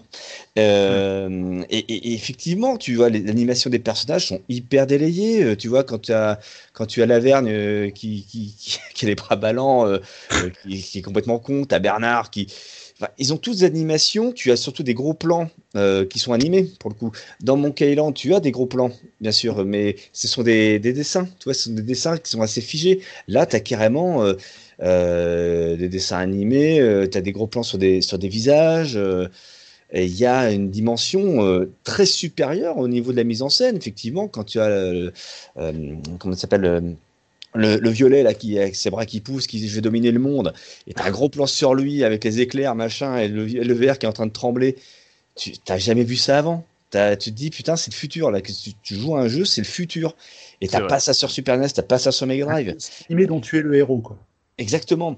Et effectivement, après, tu as des jeux comme Sam Max qui, encore une fois, pareil, euh, graphiquement, c'est très abouti. Et puis après, évidemment, ils vont euh, des jeux comme Full Throttle. Et puis, euh, en fait, ce qui est intéressant chez Lucas, c'est pour ça que c'est difficile de dire est-ce que c'est le meilleur? Euh, On va dire que c'est celui qui apporte tout. C'est la pierre, euh, la pierre à l'édifice. C'est la statue du commandeur s'il fallait. Mais évidemment qu'après, ils vont avoir une écriture qui va être beaucoup plus, euh, beaucoup plus dure. Alors, Indiana Jones, c'est très sympa, mais quand tu joues à Full Throttle, c'est c'est fun, mais c'est pas super fun au final, euh, parce que c'est un peu drama. Euh, bon, évidemment, Grim Fandango, alors là, c'est carrément euh, sortez les Kleenex parce que c'est Ah oui, c'est des larmes, c'est des larmes et des larmes. Alors que c'est très drôle également. C'est beaucoup plus mature. En fait, les jeux ont gagné en maturité sur d'autres trucs. Tu prends un jeu comme The Dig, qui est un, qui est un, qui est un, qui est un jeu formidable de LucasArts, mais qui est un pas plus oublié. connu ouais. qui est pas le plus connu, quel dommage. The Dig, c'est super bien. C'est, on est vraiment sur quelque chose que, voilà, qui, qui n'existe pas, quoi. Donc c'est difficile de dire que, non, mon- en fait, c'est, Monkey Island, c'est peut-être pas le meilleur, bien entendu, parce qu'après, c'est, des goûts, des goûts de chacun, et, et ce serait très difficile de dire que c'est lui et pas un autre. Mais quand tu vois un truc comme The Dig, effectivement, euh, qui a Spielberg qui est derrière, euh, que c'est des nouvelles équipes, hein, c'est plus euh, les, les copains qui sont ensemble qui, sont, qui font ce jeu-là. Mais on est vraiment sur des jeux très matures, euh, assez puzzle et tout ça. Et on- voilà, et ça garde évidemment Scum euh, pour euh, son, son déroulé, mais pour le reste, évidemment, euh, on est sur autre chose. Et Scum, après, vont s'en débarrasser euh, pour les jeux qui vont suivre. Peut-être à tort, mais bon. Emric, toi, euh, ton, ton avis un petit peu sur Monkey Moi, Island euh, euh, Est-ce que c'est le meilleur? Bah, Déjà, c'est. Alors, moi, je suis pas un critique, euh, je suis pas un spécialiste euh, comme vous l'êtes de- du monde du jeu vidéo. Ah, alors je vous Donc- rassure, la question que personne ne se pose, c'est c'est moi qui la pose et il n'y a pas de réponse. hein. En tout cas, il n'y en, a pas de- il y en a pas de bonne forcément. hein. C'est- Voilà, et Donc euh, vas-y, lâche-toi, dis-le. hein. Tu peux dire que c'est le meilleur ou qu'au contraire pas du tout. Enfin, euh, t'inquiète pas, il n'y a pas de. Ouais. On ne je, pas te juger. je- voilà, je fais un petit préambule parce que, pour moi, est-ce que c'est le meilleur? Déjà, je- j'ai du mal à définir ce que c'est le meilleur. Est-ce que c'est le jeu qui a le plus influencé ce qui est venu derrière? Est-ce que c'est le jeu qui techniquement a posé des jalons? Est-ce que c'est le jeu qui, moi, m'a le plus touché, qui a été le mieux reçu par le public? Moi, si je dois répondre à la question, est-ce que c'est le meilleur euh, jeu euh, Lucasfilm ou LucasArts euh, Je vais dire que non. Parce que pour moi, c'est Grim Fandango qui, euh, qui m'a le plus touché, qui m'a euh, qui m'a fait le, le plus faire euh, waouh en termes de, de prouesse technique euh, quand, quand je l'ai découvert euh, étant jeune. Mhm. Donc pour moi, voilà, c'est, ils sont au coude à coude, euh, Monkey Island euh, 2 pour le coup et Grim Fandango, mais je vais placer Grim Fandango au-dessus en termes de. Voilà, si je dois en définir un meilleur, un que je vais garder et refaire, refaire encore tout le temps, ce sera Grim Fandango. D'accord. Donc pour toi, ton meilleur, c'est Grim Fandango. Alors pour ceux qui qui connaissent pas, hein, euh, c'est on va dire que c'est c'est même plus vraiment un point and click hein, en fait, puisqu'il n'y a plus le même moteur, il y a plus le même euh, ça ça se passe plus de la même façon. Il y a, du point and click, mais c'est plus plus vraiment ça. Euh, ça se passe euh, ça se passe dans le monde des morts. Euh, avec une grosse influence, euh, comment ça s'appelle? Bah, le, le jour des morts en- au Mexique, là, euh, je parle pas du tout espagnol, Dia del Muerto. euh, El. Dia de, de Los Muertes, euh, quelque chose comme ça, j'imagine. Ouais, voilà, Muertos, c'est bien, on s'est mis tous les anglophones à dos, maintenant on va fait tous les hispanophones, Hispanophone, parfait. Allez, Voilà, allez hop. Si quelqu'un qui parle mal italien, comme ça au moins on fait le tour, non, c'est bon? Ou allemand. Euh, non mais voilà, c'est une, une enquête, euh, ouais, c'est un peu de tout en fait, c'est- compliqué Grim Fandango. C'est simple mais compliqué. En, tout cas, c'est une histoire qui est vraiment très très belle et très touchante et que, je vous conseille vraiment de faire parce que pour moi, c'est mon meilleur jeu euh, Lucas, avec juste derrière Day of the Tentacle. Euh, Monkey Island, ouais, ouais, c'est peut-être le plus marquant quand même euh, au niveau de l'histoire de Lucas. En termes de fun aussi, parce que c'est vrai que Game Fandango, il a une très belle histoire, mais en termes de jeu, il n'est pas fun. Enfin, il n'y a pas un côté ludique, il y a un côté narration, histoire et tout ça, mais en termes de jeu, je le trouve pas. Je, je trouve que Monkey Island est plus intéressant, par exemple. Oui, je suis tout à fait d'accord. C'est euh, que- est moins fun, mais peut-être Ah, plus prenant euh, pour moi, en tout cas. Ouais. Mais, mais en tout cas, c'est niveau- j'ai pris plus de plaisir à résoudre les énigmes de Monkey Island ou euh, of the Tentacle que euh, ça- m'a plus plu en termes de jeu, en termes ludiques, que Grim Fandango. Par contre, c'est vrai qu'en termes d'émotion et d'impact et de, et, de, et de ressenti, Grim Fandango est largement au-dessus, par exemple. Donc moi, c'était dans ce sens-là, en tant que meilleur jeu, euh, est-ce que c'est le meilleur jeu Lucas? Est-ce que c'est, est-ce que ludiquement, c'était ça? Est-ce que Monkey Island ludiquement est, euh, est, est ce qui est de mieux chez Lucas? Je pense que je pense qu'il y a Day of the Tentacle juste au-dessus. Ouais, ouais, je pense aussi. Ouais, ça se tire la bourre.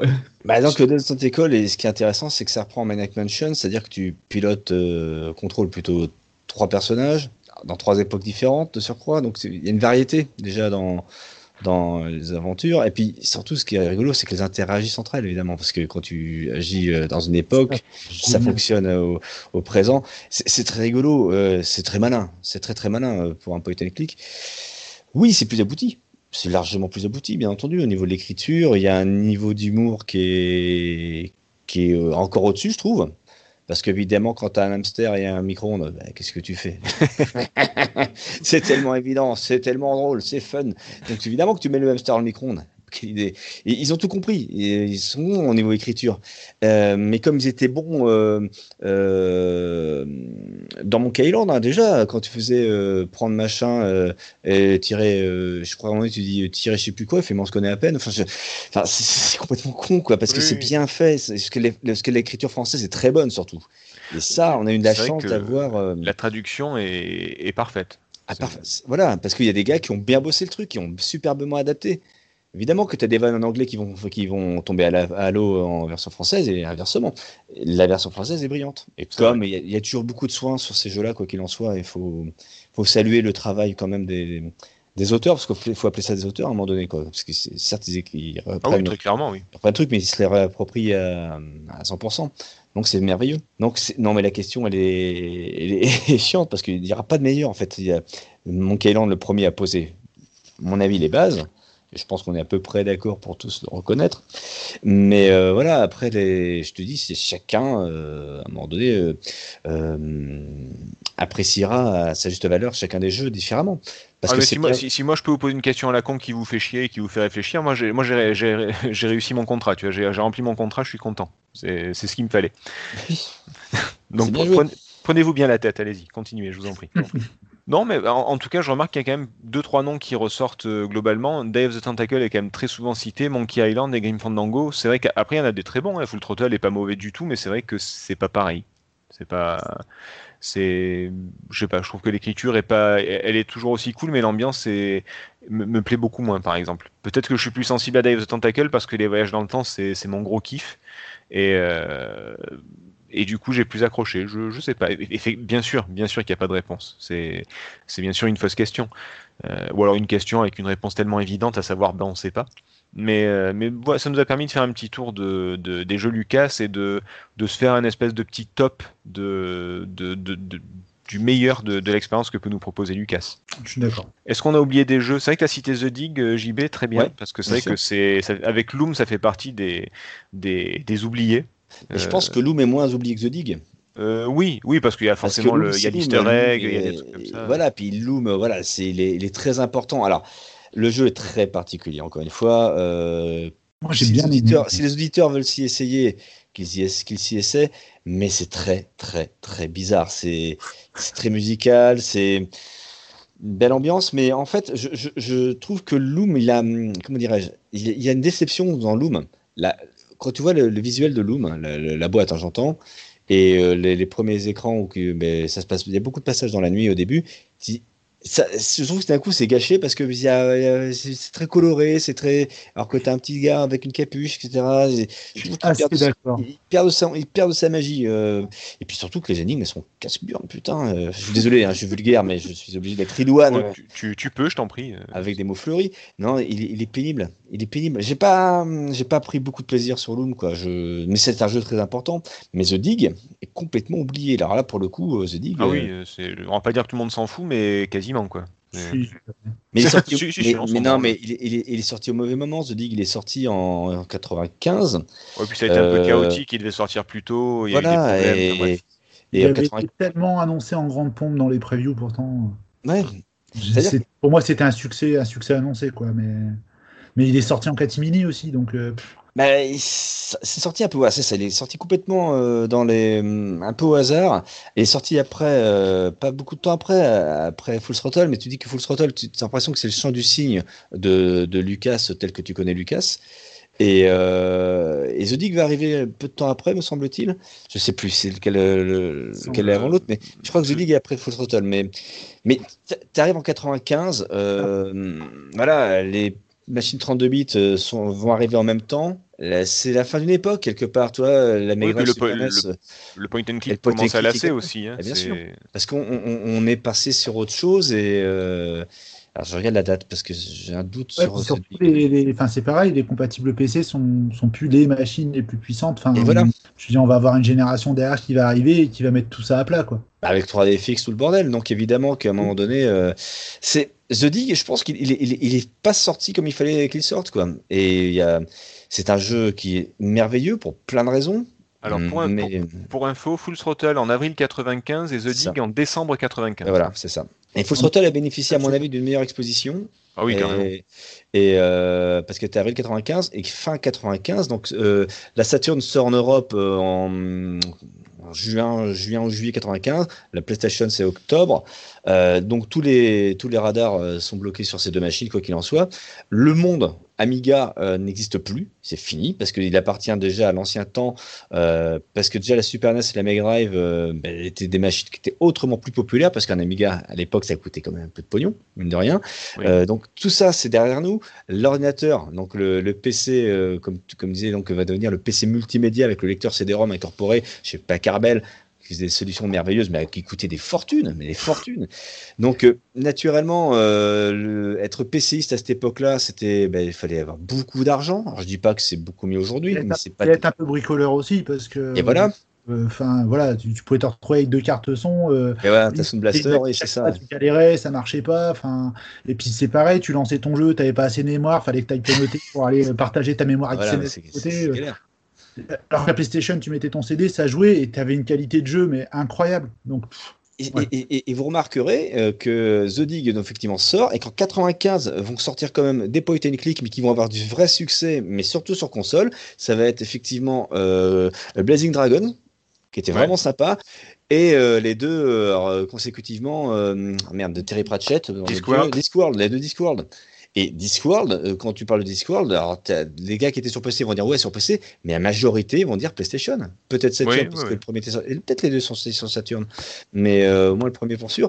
Et qui sont en fait les, les, les champs du signe euh, du point and click euh, et qui vont passer, qui vont écraser The Dig, mais très largement. Parce que leur support, PlayStation Saturn, vont leur permettre euh, d'avoir une aura euh, sur pas mal de joueurs qui, à l'époque, et je tiens à le dire, avaient une autre curiosité que ceux actuels, qui se contentent du gros truc AAA euh, qui va sortir, qu'à l'époque, ben, ils, jou- ils jouaient à Tekken, mais ils pouvaient jouer à Discworld et à Wipeout. C'était quand même pas mal.